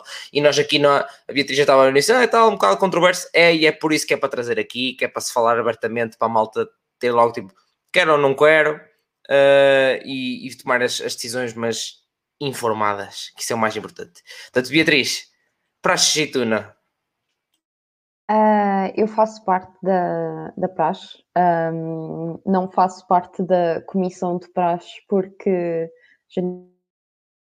genuinamente a minha madrinha de praxe batia-me se eu me enfiasse mais alguma extracurricular, porque como puderam ouvir, eu realmente estou num número considerável de extracurriculares e não são cargos pequenos um, por isso, pronto, não posso. Um, tudo em respeito à madrinha. Um, mas sim, fiz parte da, da praxe. Felizmente ainda tive o primeiro semestre normal de praxe e, e foi, foi incrível. sem dúvida, nada, nada a ver com, com aquilo que pintam da praxe. Nada, nada. Um, foi sempre aquela coisa de um, os outros caloiros, era, tipo, nós éramos mesmo uh, uma equipa, nós estávamos todos juntos naquilo. Um, e depois, mesmo os meus praxantes, eu acho que tive imensa sorte com os praxantes que, que tive, uh, foram, foram mesmo incríveis. Um, tanto uh, eu sou uma pessoa que uh, tem alguns problemas de ansiedade e então havia alguns momentos que eram realmente mais uh, complicados para mim e eles eram os primeiros a estar atentos a mim e do género Bia, se não estás a sentir-te confortável, vai para o lado um bocado, tipo, descansa, um, vê se te sentes melhor para te juntares outra vez à brincadeira, não é? Um, e, e, realmente foi, foi uma experiência super interessante. Aquilo que eu posso dizer aos calores é que, num ano normal, as primeiras semanas, os, os praxantes é suposto não falarem com vocês, porque existe um conceito chamado caça. Um, ou seja, os praxantes não podem falar com os calores porque pode ser considerado caça, ou seja, tarmos, tentarmos uh, ganhar o máximo de afilhados possível. Um, no entanto, este ano, como foi um ano super atípico, a Comissão de praxe até fez antes só um grupo de integração, só mesmo para pronto, encontrar os calores, ver se eles não ficavam perdidos e ao contrário de outros anos, nós começámos realmente o contacto com os calores desde o início para realmente uh, nós sabíamos que iria existir um, um, monte de falta de informação pelo simples facto de nós não estarmos lá nos primeiros dias, porque os meus primeiros dias na faculdade, ou seja, aquela semana antes em que eu estive a fazer aquelas provas, Internet da Beatriz. Ah. Ups. Falhou um bocadito, só falhou um bocadito. Foi só mesmo agora, okay. só foi mesmo agora, continua. Ok.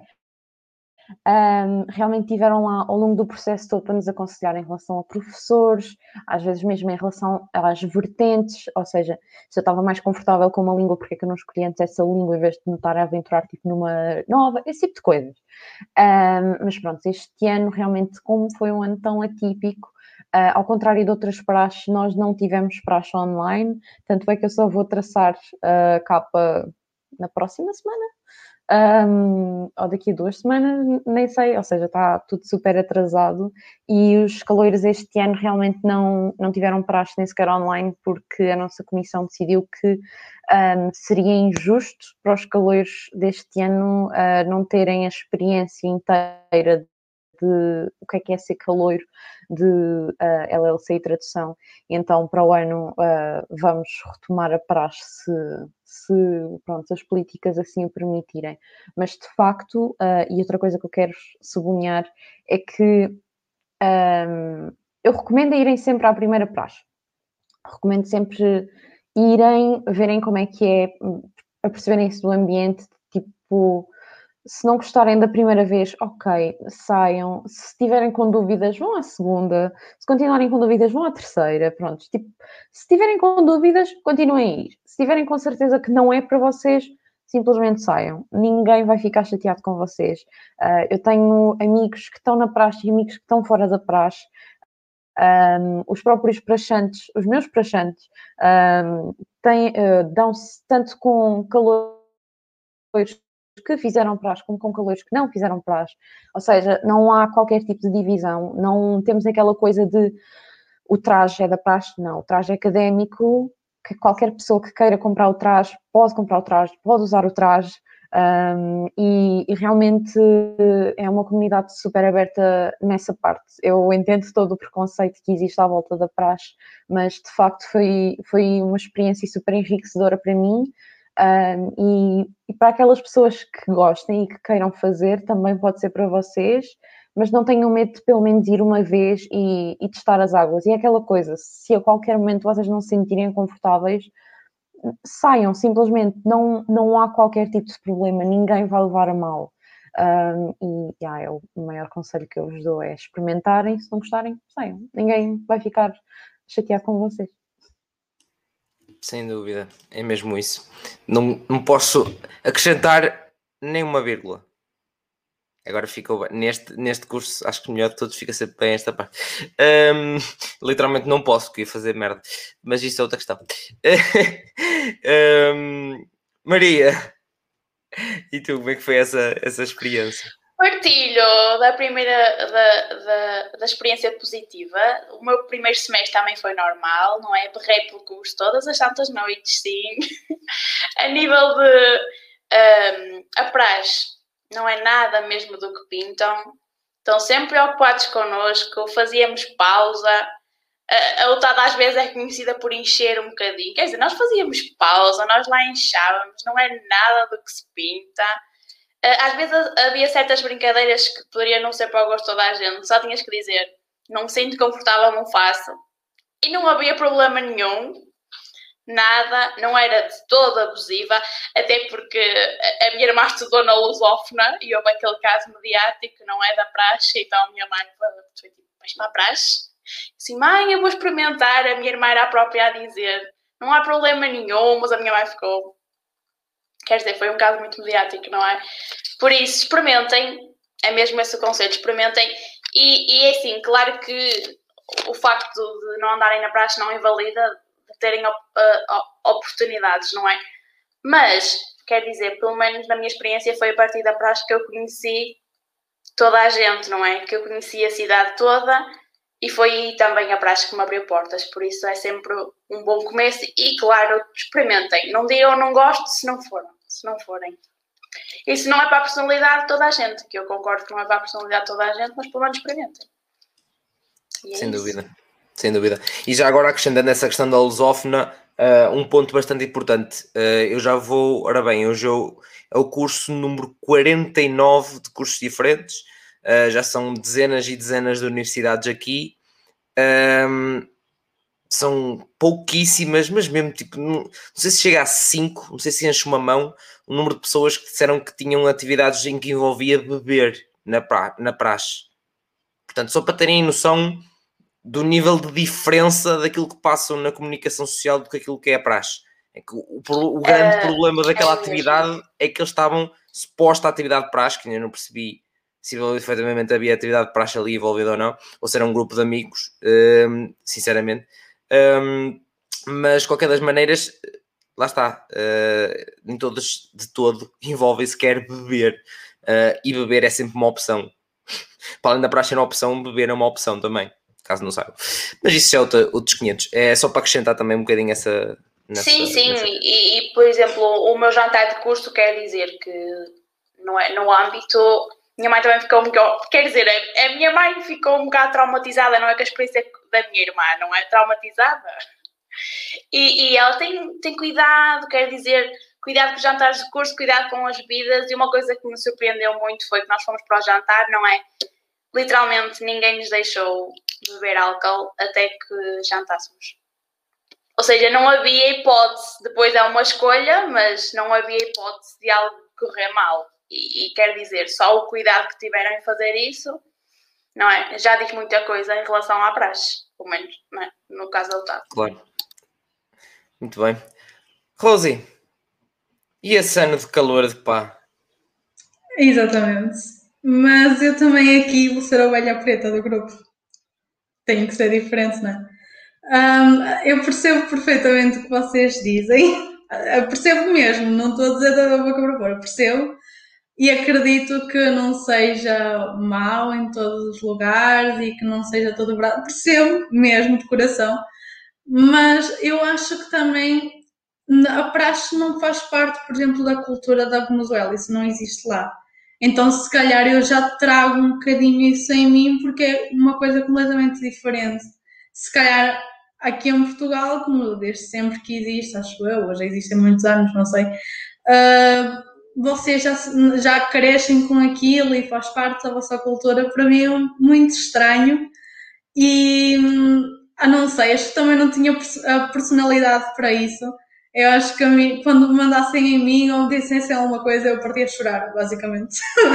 eu acho que eu não, não tinha personalidade para isso. Eu sou, sou demasiado como vocês me veem, sou muito aquela pessoa meiguinha, aquela pessoa delicada que eu, obviamente, sim, personalidade forte, uh, pronto, é um bocadinho ali uma balança, Um, e portanto não sei se seria a personalidade certa e. Um, desculpa e... estar-te a interromper, mas uh, essa coisa do gritarem na tua cara e tipo começares a chorar, isso aconteceu uma vez. Um, e tenho só a dizer que imediatamente me trouxeram lenços e me acalmaram, por isso, se acontecer, não tem problema. É, eu acredito, mas é assim, eu desde que estou aqui em Portugal, eu dizia: Ei, eu não quero ir para a praxe e depois, se não for, vou ser a única e tal. Chega um ano de praxe, não há praxe. Portanto, eu acho que é o destino que me quer dizer: estás certa, não vais. Mas eu acredito que vocês vivam experiências únicas e fico feliz mas eu acho que não é para mim. Acho que fico bem com os amigos que estou a fazer aqui e que para o ano, se calhar, também faça na Tuna, faça na, na associação. Acredito que vá fazer muitos amigos por lá, mas a praxe não. Claro que sim, claro que sim, Tens, estás todo no teu direito. Uh, isto aqui nós acho que aqui o, nem o próprio podcast é pró praxe, é tipo, é pró conhecimento e informação e tu fazes o que tu bem entenderes de escolha de cursos, associações, seja o que for. Uh, portanto, estão, estás completamente à vontade. Lá está, a única coisa que eu este ano, e foi que eu fiquei bastante chateado na altura, quando vi, foi o facto de não haver praxe de todo. Haver universidades que não há praxe, simplesmente morreu. Tipo, nem sequer tipo, atividades como uh, a Beatriz referiu, e muito bem, que era a parte que, que eu acho que mais importa na praxe, é mais uma opção de integração é mais uma opção. Como existe o núcleo que lá está, ou a Associação dos Estudantes, ou a Tuna, que lá está, tipo, no, no, quando ao primeiros, primeiros dias da universidade, as primeiras semanas, está lá a barraquinha, está lá a malta, tipo, a receber e tal, queres entrar, não queres entrar, queres fazer parte. É isto, integração, e dizer, depois é questão de dizer, ok, esta cadeira, este professor, não sei o quê, é isto, é esta parte importante, mais importante acima de tudo na praxe, é mais uma opção de integração. Um, e é por isso que eu na altura até fiquei bastante, bastante chateado mesmo quando o mal está dizendo não, simplesmente cancelaram a praxe. E os caloiros, meu! E agora? é que tipo, não é a mesma coisa, tipo, é menos uma opção e costuma ter muita abrangência e muita aderência. Uh, portanto, pronto, é, é, foi um bocadinho mais, mais por aí também. Mas obrigado, obrigado, Rose. E é importante também ter pessoas que efetivamente simplesmente não se identificam. Como há muita gente que não se identifica, tipo, gosta de ver, mas não se identifica para fazer parte da turma, não se identifica para fazer parte de núcleo ou da associação, ou seja o que for, é, é simplesmente uma, mais, uma, mais uma opção. Um, entretanto, Maltinha, não sei se tem mais questões, estejam à vontade. Tínhamos aqui uma questão out of the box, digamos assim, bastante interessante. Uh, eu diria para cada uma dizer um, uh, se vocês leem bastante diria para cada um do, fazer a vossa recomendação Marcos Mendes um, do, do, dia. uh, Beatriz, pronto, momento Marcos Mendes, olhar para a prateleira. Um, ora, pim, pam, pum, uh, cada bola mata um. Epá, é que eu genuinamente não sei se devo fazer simplesmente aquela, aquele comentário erudito do género, tipo, e ah, leiam orgulho e preconceito, tipo. não. Um, epá, é bom, é, é tipo, o, o, livro merece toda a fama que tem, mas epá, há, há uma variedade enorme de autores um, e, e, eu genuinamente acho que não tenho favoritos, tenho mais fases, digamos assim. Ou seja, há uma fase em que leio romances, há uma fase em que leio thrillers. Uh, neste momento estou na fase de ler os livros que eu preciso para a faculdade. Ou Também é seja, é preciso. Ou seja, neste momento estou numa de miseráveis. Um, e honestamente, o, o, o, livro é incrível. Um, e, Mas ler enquanto ouves a música, tipo em colunas? Ou... Não, não, seria impossível. Eu genuinamente seria impossível conseguir compreender aquela obra com qualquer coisa a, a dar de fundo. Porque ainda por cima tenho que estar a ler em francês, um, porque pronto, o trabalho é para uma cadeira de francês. Uh, e realmente estar. Um, porque basicamente o meu trabalho vai ser a comparação do livro ao filme, um, pronto, ou seja, toda a comparação literária, cinematográfica e tal, um, e, e, realmente toda a obra de, de Victor Hugo uh, eu recomendo. se têm dúvidas em relação, por exemplo, ao teatro romântico, que eu sei que, uh, porque depois é bué, tipo, procuramos informações sobre certas épocas, sobre certas, um, certos estilos, e, por exemplo, a, a melhor coisa para vos explicar o teatro romântico é, é o prefácio do Cromwell que tipo, não tem nada a ver. Se vocês forem a procurar, um, uh, ou seja, por exemplo, ao Google Academic e uh, teatro romântico, não vai-vos aparecer obras, vai-vos aparecer pessoas a analisar cenas, mas vai ser muito difícil de chegarem à parte que vos diz tipo, ah, introdução do Cromwell, literalmente está tudo escrito, como é que se faz, uh, quais é que são as diferenças uh, com o teatro clássico e assim, e, e acho que realmente é um, é um autor super rico.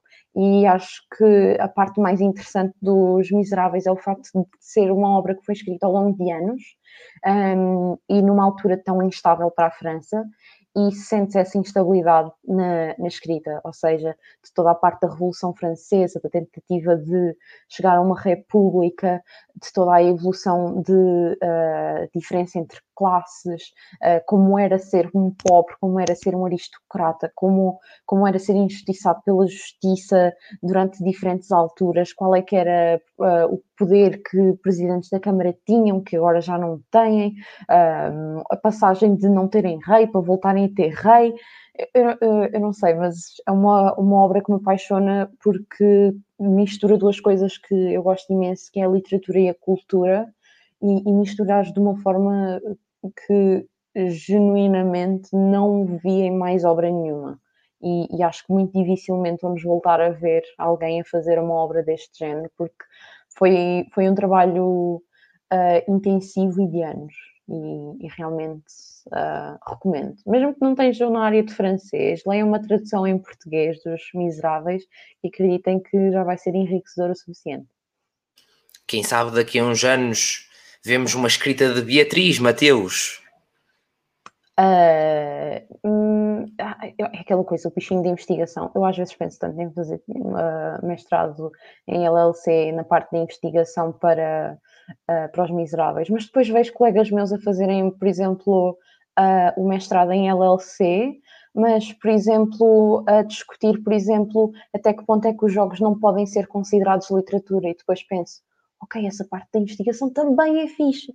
Um, e depois há outras partes da investigação em que, por exemplo, descobrem que o sobrinho de um escritor famoso colocou no meio das, das escrituras do tio poemas dele com a esperança que os poemas dele ficassem famosos com o tio e, e tipo, então depois temos toda esta parte de, de investigação que pronto, é, é simplesmente fascinante de, uh, os autores deixam-nos tanto um, que é, é, é, impossível estar no curso da LLC e não ficar a considerar tipo aquela parte de investigação, porque realmente é, é, é, é fascinante.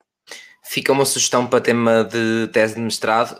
Um, como é que se diz? É coelho ou é coelho? Pronto, exato, também é. Exato. Acho que é uma, um bom tema de investigação.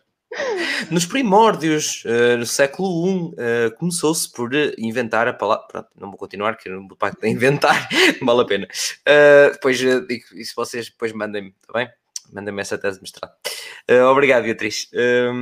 Maria, um livrozito aí. Simplesmente não consigo escolher um. não dá.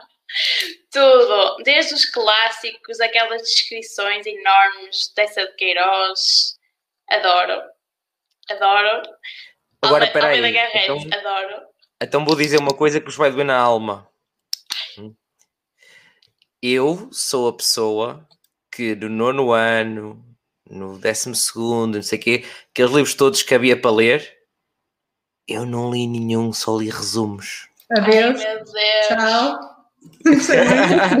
Vamos sair. Não Tipo, eu, eu, eu fui das poucas pessoas que leu os livros todos na, na altura, uh, genuinamente. Um, só agora, quando entrei para a LLC, é que eu encontrei uh, realmente o resto da malta que leu os livros. Então, o resto da malta. Olha, existe mais pessoas que leem os livros todos? Foi mesmo, foi mesmo esse tipo de fascinação do género. Um, pedem, há mais gente que lê os livros todos. Um meetup. E Meetup de pessoas, é a LLC, é o Pois, é, meetup das pessoas que lê. ah, as bookworms, tipo, juntaram-se ali todas, tipo, LLC, é hum, tipo, ninho das bookworms, é só. Olha, está aqui o, o King Ulisses também a dizer exatamente, same, resumos forever. A no. mas mas continua, continua, Maria. Ah, não consigo escolher. Desses todos clássicos, ahm, aos mais contemporâneos, como eu estava a dizer, Mário Sá Carneiro, Walter Ugumai, até aos românticos, quer dizer, até os poemas do Wordsworth, de Coleridge, é tudo. É E ninguém diz não Pedro. Chagas Freitas. Ninguém diz Pedro Chagas Freitas. E o Pedro Chagas Freitas. Ah, o Eu Pedro consigo, Chagas Freitas é odiado pelos académicos. É odiado pelos académicos. Que lindo. Então eu tenho mesmo que o trazer cá. Eu tenho mesmo que o trazer cá. Eu vou. Caraca, se alguém está a ver isto e tem o número do Chagas Freitas, o, e-mail, dê-me, por favor. Assim, Pedro Chagas Freitas e. Raul Minha Alma, que por acaso é da minha cidade. Ai, se ele me ouve. Ai. Não, os professores eram, eram muito ah, do género, isso não é literatura, isso ah, é para literatura. Eu tive uma discussão enorme numa das minhas primeiras aulas de teoria Mas Saramago sem literatura. pontuação é. Oi! O gajo, Ai. tem, o gajo tem um Nobel É. da literatura. É, Eu estou a é. brincar. Ah, Eu estou a brincar, saio calma. sobre a cegueira. Calma. saio sobre a Calma, cegueira. calma. Era só para espetar na parte da, da, da linguística, estão a perceber, espetar mais um bocadinho, que é tipo, por um- é que vocês deve-vos doer por um lado, é tipo, "Ih, incrível a nível de literatura e impossível a nível de escrita. Eu estou a- imaginar-vos a tipo mix feelings a ler aquilo. É, Rose, já estás aí a abanar a cabeça? É mais ou menos isso. Um, Saramago não foi um dos escritores que eu gostasse assim muito de ler. Ah, e também uma pessoa de met- metodologia de estudos literários também não gosta, portanto não me sinto tão mal. Um, em relação aos livros, ah, eu também não tenho preferido. Acho que é como perguntar quem, eu- que- de quem é que gostas mais, o teu pai ou também. Acho que dificilmente algum, de nós conseguirá responder essa pergunta. E sim, não ponho ficção científica, nem guerras, nem ação, isso não. Isso já que já é muito ficcionado, já não gosto muito. Desde que podem pôr um clássico, podem pôr sobre a história da, da vida, sobre. ah, ah, por exemplo, muitas pessoas dizem, ah, sou isto, sou aquilo, ou dão a sua opinião sobre coisas que acontecem do outro lado do mundo e nem sabem o que é que é. Portanto, lerem sobre certos temas, se calhar pode ajudar. E eu também, se calhar, exato. E hum, como eu estou dividida entre um oceano no meio, ah, também consigo, exato, também consigo ter um, aquela paixão por saber mais, por saber o que acontece noutros países, por saber o que é que já aconteceu. Portanto, se me derem um livro assim mais cultural, se me derem um clássico, se me derem um romance, se me derem esse tipo, esse tipo de livros, eu aceito de braços abertos e leio à vontade. Ah, neste momento estou igual que a Beatriz, estou a ler os livros que preciso para a faculdade. estou a ler o de inglês porque tenho apresentação, estou a, ler, a reler o Amor de Perdição porque tenho um trabalho para fazer sobre o Amor de Perdição. É isso. Agora Amor de aqui o bife. Gostei da minha perdição, mas não achei nada especial. E burn, drop the mic. Quer dizer, tem a parte do amor, eu sou uma lamechas, portanto, Sim, dessa claro, parte claro. do amor. Mas Amor de Perdição foi muito. Pá, eu não sei, eu não sei se é aquela coisa de estar a estudar tipo os movimentos no seu início, mas foi a mesma coisa quando eu li a Ilíada. Eu, tipo, eu, eu não conseguia olhar para o Camões da mesma forma. Eu, basicamente, a partir do momento que eu li ah, a Ilíada, eu fiquei do género tipo, Camões, tu literalmente plagiaste o gajo. Tipo, tu não escreveste nada de novo, tu só adicionaste a história portuguesa. E, literalmente, Merecias, copiaste- merecias ficar sem outro olho. Para copiares. Ah, mas concordo com a Francisca, o, realmente o Amor de Perdição é super interessante, a história é, é- é linda, ahm, está bem escrito, ahm, mas realmente é só mais um romance. Estão a ver? Tipo, é, é, é, uma, é uma obra literária realmente de valor, mas, Mas pronto, não, não me acrescenta muito, é aquilo que eu quero dizer. Muito bem, muito bem. Portanto, também estava aqui um, para que as Val, da Val a dizer, também não li os livros, amo ler, mas ler aqueles livros obrigada e sem estar na face certa para aquilo não deu mesmo. Tinha mais motivação para Camões de Saramago no nono ano do que em todo o secundário. Pá, a minha motivação era toda outra, uh, por isso é que eu estava em Ciências e Tecnologias. E eu também sou, por isso é que eu sou muito a, a favor, inclusive até a minha professora português, que era suspeita, dizia vocês não deviam ter eh, parte de português, parte de literatura não devia ser igual a humanidades. Não deviam precisar de aprofundar tanto. E olha, obrigado. Olha, obrigado. Se eu escolhi vir para aqui, porque é que eu estou a, a analisar estes tolos aqui a falar de coisas, pá. Eu não quero saber disto. Pá, não quero uh, saber eu, disto. na verdade, tive uma discussão, mais uma vez, com a minha professora de Teoria uh, da Literatura. Eu adorei aquela professora, foi mesmo uma professora uh, incrível. Mais uma vez, os meus professores de primeiro ano foram todos assim, mas nós tivemos uma aula inteira a discutir só sobre o método de ensino do português em Portugal e, um, e mesmo o próprio drama, em termos académicos, de conseguir alterar os programas, porque, como é algo que já está uh, estabelecido há tanto tempo e as pessoas estão tão do género uh, só podemos ensinar o português desta forma, e se eu aprendi desta forma, tu também vais aprender desta forma, mas nós parece que nos esquecemos que os alunos que temos hoje não são os mesmos alunos que tínhamos há 20 anos atrás. E ainda bem.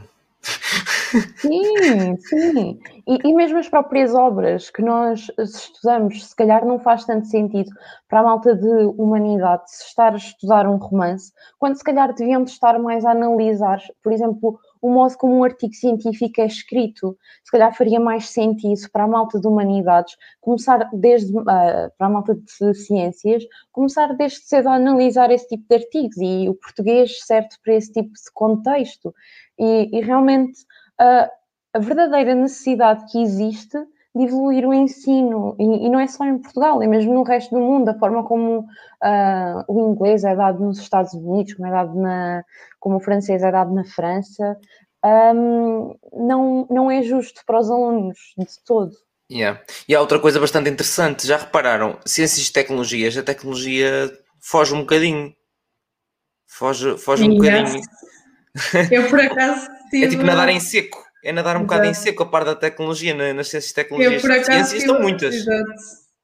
Eu tive aplicações informáticas no 12, mas era aquela disciplina que, pronto, tens a uh, biologia, tens matemática, tens português, ok, e depois aquela inglês e aplicações informáticas só para fingir que tens.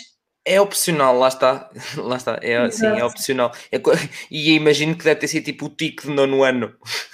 Sim, por acaso tive um professor excelente que eu ainda me dou muito bem com ele e ele cativa. Ele, lá está, eu consigo perceber quando um professor é bom, quando tu não percebes nada daquilo e acabas por perceber. Porque há muitos. Tu percebes, percebes perfeitamente aquilo, tu dizes, ei, aquele professor é mesmo bom. Não, porque tu já percebes, ele não te está a ensinar nada de novo. Um bom professor consegue-se quando. Porque tu não sabes nada de matemática, que era o meu caso, quer dizer, eu sabia, mas pronto, tinha aquela veia mais forte pelas letras. Uh, tu não sabes nada de matemática, mas a professora consegue te explicar, então consegues acabar com um 13. Tu não sabes nada de informática que eu não sabia, e tu consegues acabar com um 19. Isso é que são bons professores. Aí é que é um bom professor. E sem dúvida que o ensino aqui está um bocadinho mal na escola. Um, também não percebo porque é que existem os exames, por exemplo, porque é que uma pessoa de ciências tem que fazer o exame de português não faz sentido nenhum. Acho que tudo, tudo bem, é verdade, os ciências precisam de saber escrever, como é óbvio, senão depois são excelentes profissionais, percebem o que, o que têm que precisar para trabalhar, mas depois não sabem escrever. Ok, precisam de certas bases de gramática, de interpretação, precisam disso. Claro. Mas não ao exagero, não, até o 12 segundo obrigatório, não ter que fazer o exame este ano foi uma salvação. E eu não tive que fazer exame de matemática, obrigada. E os meus colegas não tiveram que fazer de português, por isso foi uma salvação. Eu não percebo porque é que ainda é obrigatório fazer esse exame se pensarmos, Se pensarmos em termos de justiça, entre aspas, hum, as duas, uma, ou humanidades tinha matemática A, ou ciências tinha português B. Exatamente. Eu antes de ir para o secundário, eu pensava que ciências tinha português B. E eu já era apaixonada por português e não sabia, enfim, continuava com a genética na cabeça.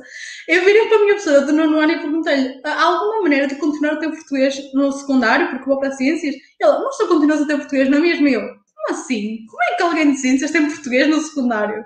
A português normal. Eu pensava que eu existia o português B no, em ciências, mas não. O português normal. Eu, como? Coitados das pessoas que estão a ir para ciências para livrar-se de português, têm o seu direito, tal como os de humanidades normalmente vão, valer, vão para humanidades para fugir de matemática, não têm por estar a levar com maias e com amor de prisão e com isso tudo, não tem há, há, coisa, há coisas que nós até podemos, entre aspas, levar com isso, porque pode ser importante a nível de cultura do país, etc. Pronto, já é outra, outra, outra questão. Agora, o nível de profundeza e de análise, eu ficava tipo, não, mas é que o problema, o problema do ensino não é que tu analisas, o problema é que tu tens que decorar e chegar ao exame e escrever aquilo que decoraste. Pelo menos comigo era assim, eu, eu analisava em casa, ou eu sempre me dei muito bem com as pessoas portuguesas, eu ainda sou amiga de todas as pessoas portuguesas, ou analisava com ela nos intervalos ou assim, porque durante a aula era só literalmente ela lia dizia umas coisinhas, tu apontavas e depois no exame tinhas que escrever exatamente as mesmas coisinhas que a professora tinha dito na aula. Yeah, Portanto, não, havia... não percebo até que ponto é que nós temos cultura da língua, da literatura com isso. Não havia a parte crítica que vocês falam que tem no, em LC, era um bocado mais. Não, é assim que se analisa e ponto. Só existe esta interpretação. Uh, e depois havia problemas, e depois de sair os critérios de avaliação das correções, é aí é que se. Olha, não, mas esta aluna escreveu isto, estava correto. Olha, bom dia. não foi um gajo que escreveu há 20 anos que aquilo se interpretava assim que é, que é o rei disto tudo, pá. Deus-me livre. Mas pronto.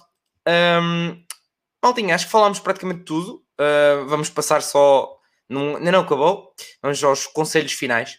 Uh, aos conselhos finais aqui para, para a malta que quer seguir ou que até já está no curso de línguas, um, literaturas e culturas acho que eu próprio já fiquei convencido em ir, só pessoalmente pela parte toda de, de, de debate e de espicaçar pessoas com esse é com H, esse é, coelho, coelho, é com O, mas lê-se com coelho, está bem? Uh, pronto, é esse tipo de coisas. Só para, a parte de jabardar é a minha parte mais interessante. Uh, peço desculpa, mas é assim. um, Beatriz, conselhozinhos para a malda para fechar, para fechar aqui a loja? Uh, acho que todas as faculdades agora têm muito a coisa de terem núcleos, uh, as associações de estudantes e assim. Ou seja, quando tiverem para se candidatar, ou mesmo, ou mesmo antes de tiverem sequer para se candidatar, enviem mensagens, um, ah, falem com as pessoas. Aquela coisa, se tiverem um amigo ou assim mandem mensagem a perguntar as coisas todas, a sério, dá sempre jeito. Um, os núcleos ajudam imenso, porque pronto, realmente estamos lá para isso. Um, a Nova até tem a coisa toda dos embaixadores da Nova, então, pronto, tem essa parte toda mais complexa, mas realmente o melhor é mesmo núcleo. Ou seja, se estiverem a pensar em candidatar-se à Nova FCSH para LLC ou tradução, pronto, porque eu uh, falo sempre dos dois cursos, uh, realmente uh, entrei em contato com o NALT, uh, que é nalt.fcsh no, no Instagram, e, realmente façam, façam as perguntas todas. Eu acho que aqui realmente esclarecemos imensos pontos importantes, mas há sempre aquela dúvida que permanece, seja por vergonha, seja porque, pronto, não vão ver isto em direto.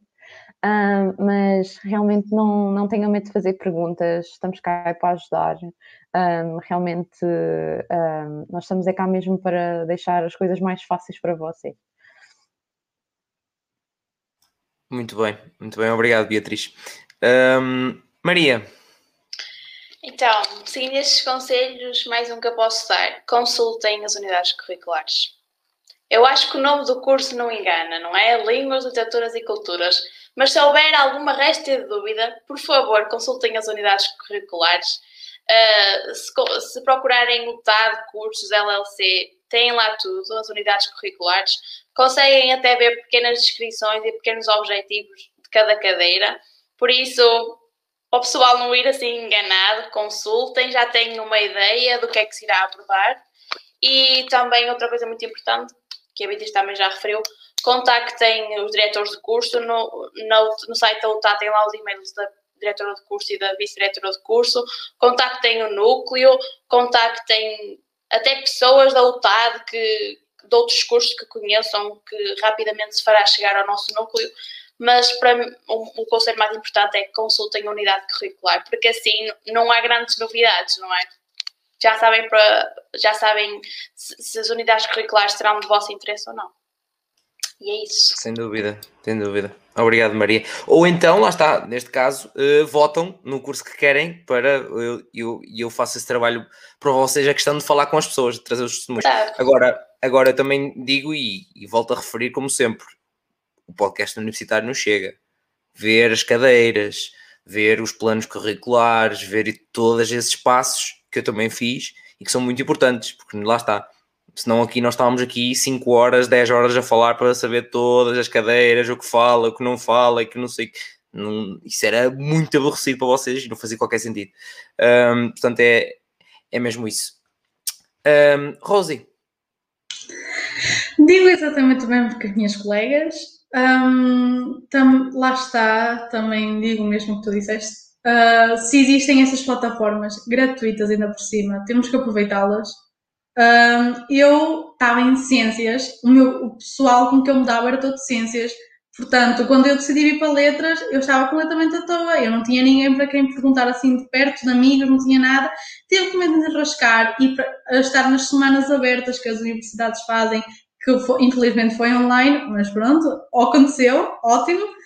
Uh, as semanas abertas, uh, pronto, não estava a fazer publicidade a todas as outras plataformas de ajuda uh, para entrar na faculdade, mas tenho podcast, tenho as outras plataformas todas, os outros sites todos, que eu, pelo menos a mim, ajudaram-me imenso.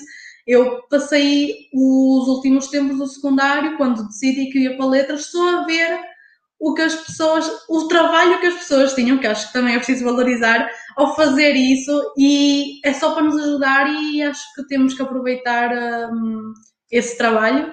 Um, sim, ler as informações das unidades curriculares.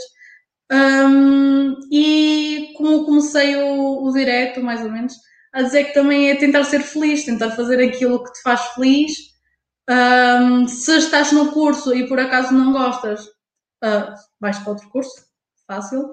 Uh, ou pronto, se calhar até gostas mais ou menos do curso, acabas o curso, podes fazer outro, podes sair deste, há, não, nada te prende, nada te, te obriga a fazer desse curso. Um, se no secundário por isso tenho, um exemplo, eu estava em ciências, agora estou em letras, se no secundário estiveram num curso profissional ou estiveram em ciências, nada vos impede de, de seguirem o que gostam, seja na área em que estavam ou não. E pronto, acho que já dei vários conselhos. Sem dúvida. Obrigado, Rose. E é verdade, tipo, já tivemos pronto, já são centenas de convidados aqui no, no podcast e há, há de tudo, lá está. Malta que até de artes, depois vai para cursos de engenharia, malta de profissional e também para, para, para cursos um, bastante difíceis, uh, que é necessário ter muitas provas de ingresso ou uh, com uma, médias muito altas. Malta, é, é tudo é possível. Uh, é o chamado dar à sola. é, tem é que dar à sola. É como todos os outros, tem que dar na mesma sola. Um, Portanto, muito obrigado. Só para terminar, também já tínhamos aqui comentários da Panca, Pancas do, da Val. Um, ele estava a dizer que eu acho que é obrigatório saber o português para não fechar as portas para a universidade. Há muitos cursos em que basta o exame de português para entrar. Com 14 anos, ninguém sabe o que quer. Certo, e eu compreendo, e por isso é que eu não excluo ter que saber o português. A minha opinião era mais um bocado de tipo, yeah, mas se fores para a humanidade, também estás a fechar a porta da matemática. Portanto, é um bocado aquela cena, estás a tomar uma decisão, a fechar o, um bocadinho o âmbito da cena, pronto, é, era um bocadinho mais igualitário na minha, na minha opinião. Uh, e ela disse-me uma última pergunta, como foi aprender línguas online? Sentiste no, no Duolingo, uh, Beatriz? não, de todo.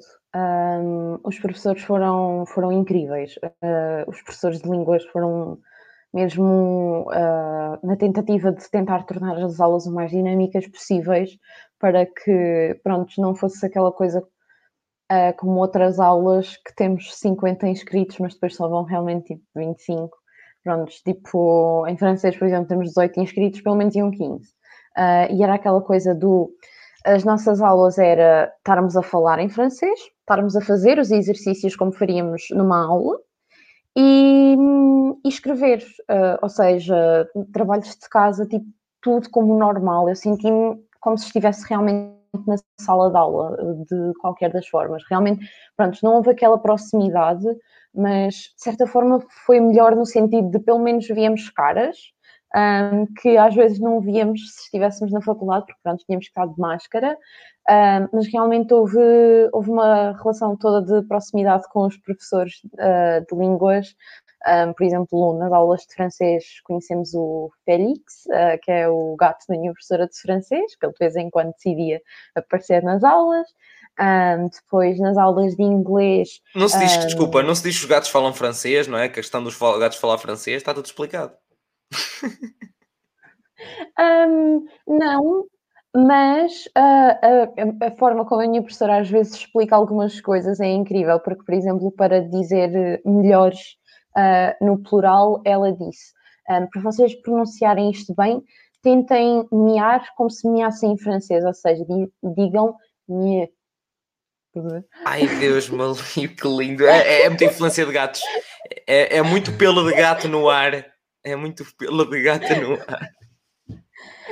Um, muito e, bom.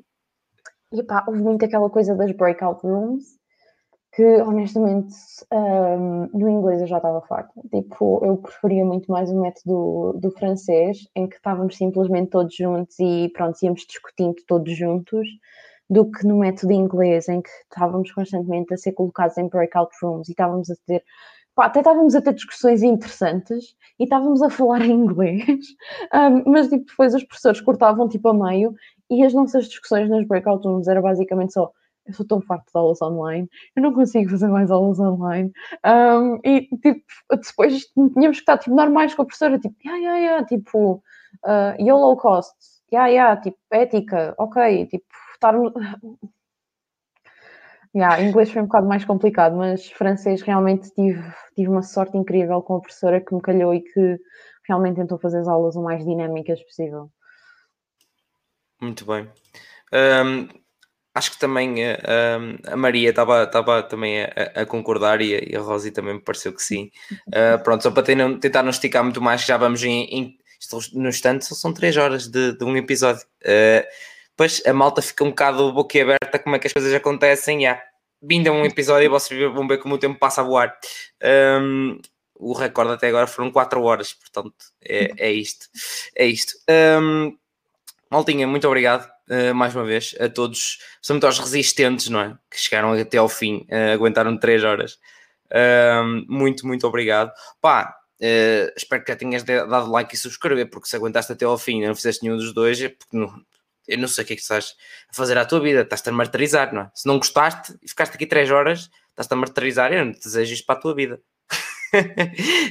um, mas pronto, muito obrigado e muito obrigado às convidadas que estiveram aqui, obviamente, obrigado por terem aceito o convite, vir aqui ajudar a malta.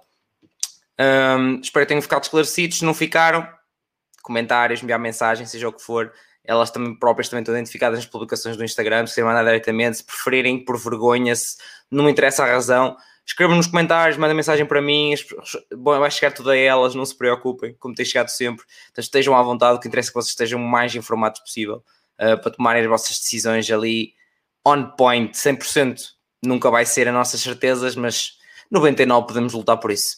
Um, obrigado, boa noite a todos e obrigado pelos esclarecimentos, diz-nos a, a Pancas do Balo. Obrigado eu, professora, muito obrigado eu. um, mas pronto, é isto. Uh, malta, para a semana a mais. Para quem está desse lado e costuma acompanhar o podcast todas as semanas, para a semana não vai ser na sexta-feira. Um, cenas de agendas e tal e coisas e vidas. É assim. Uh, desconfinamento também faz parte disso. Depois, entretanto, vamos falando.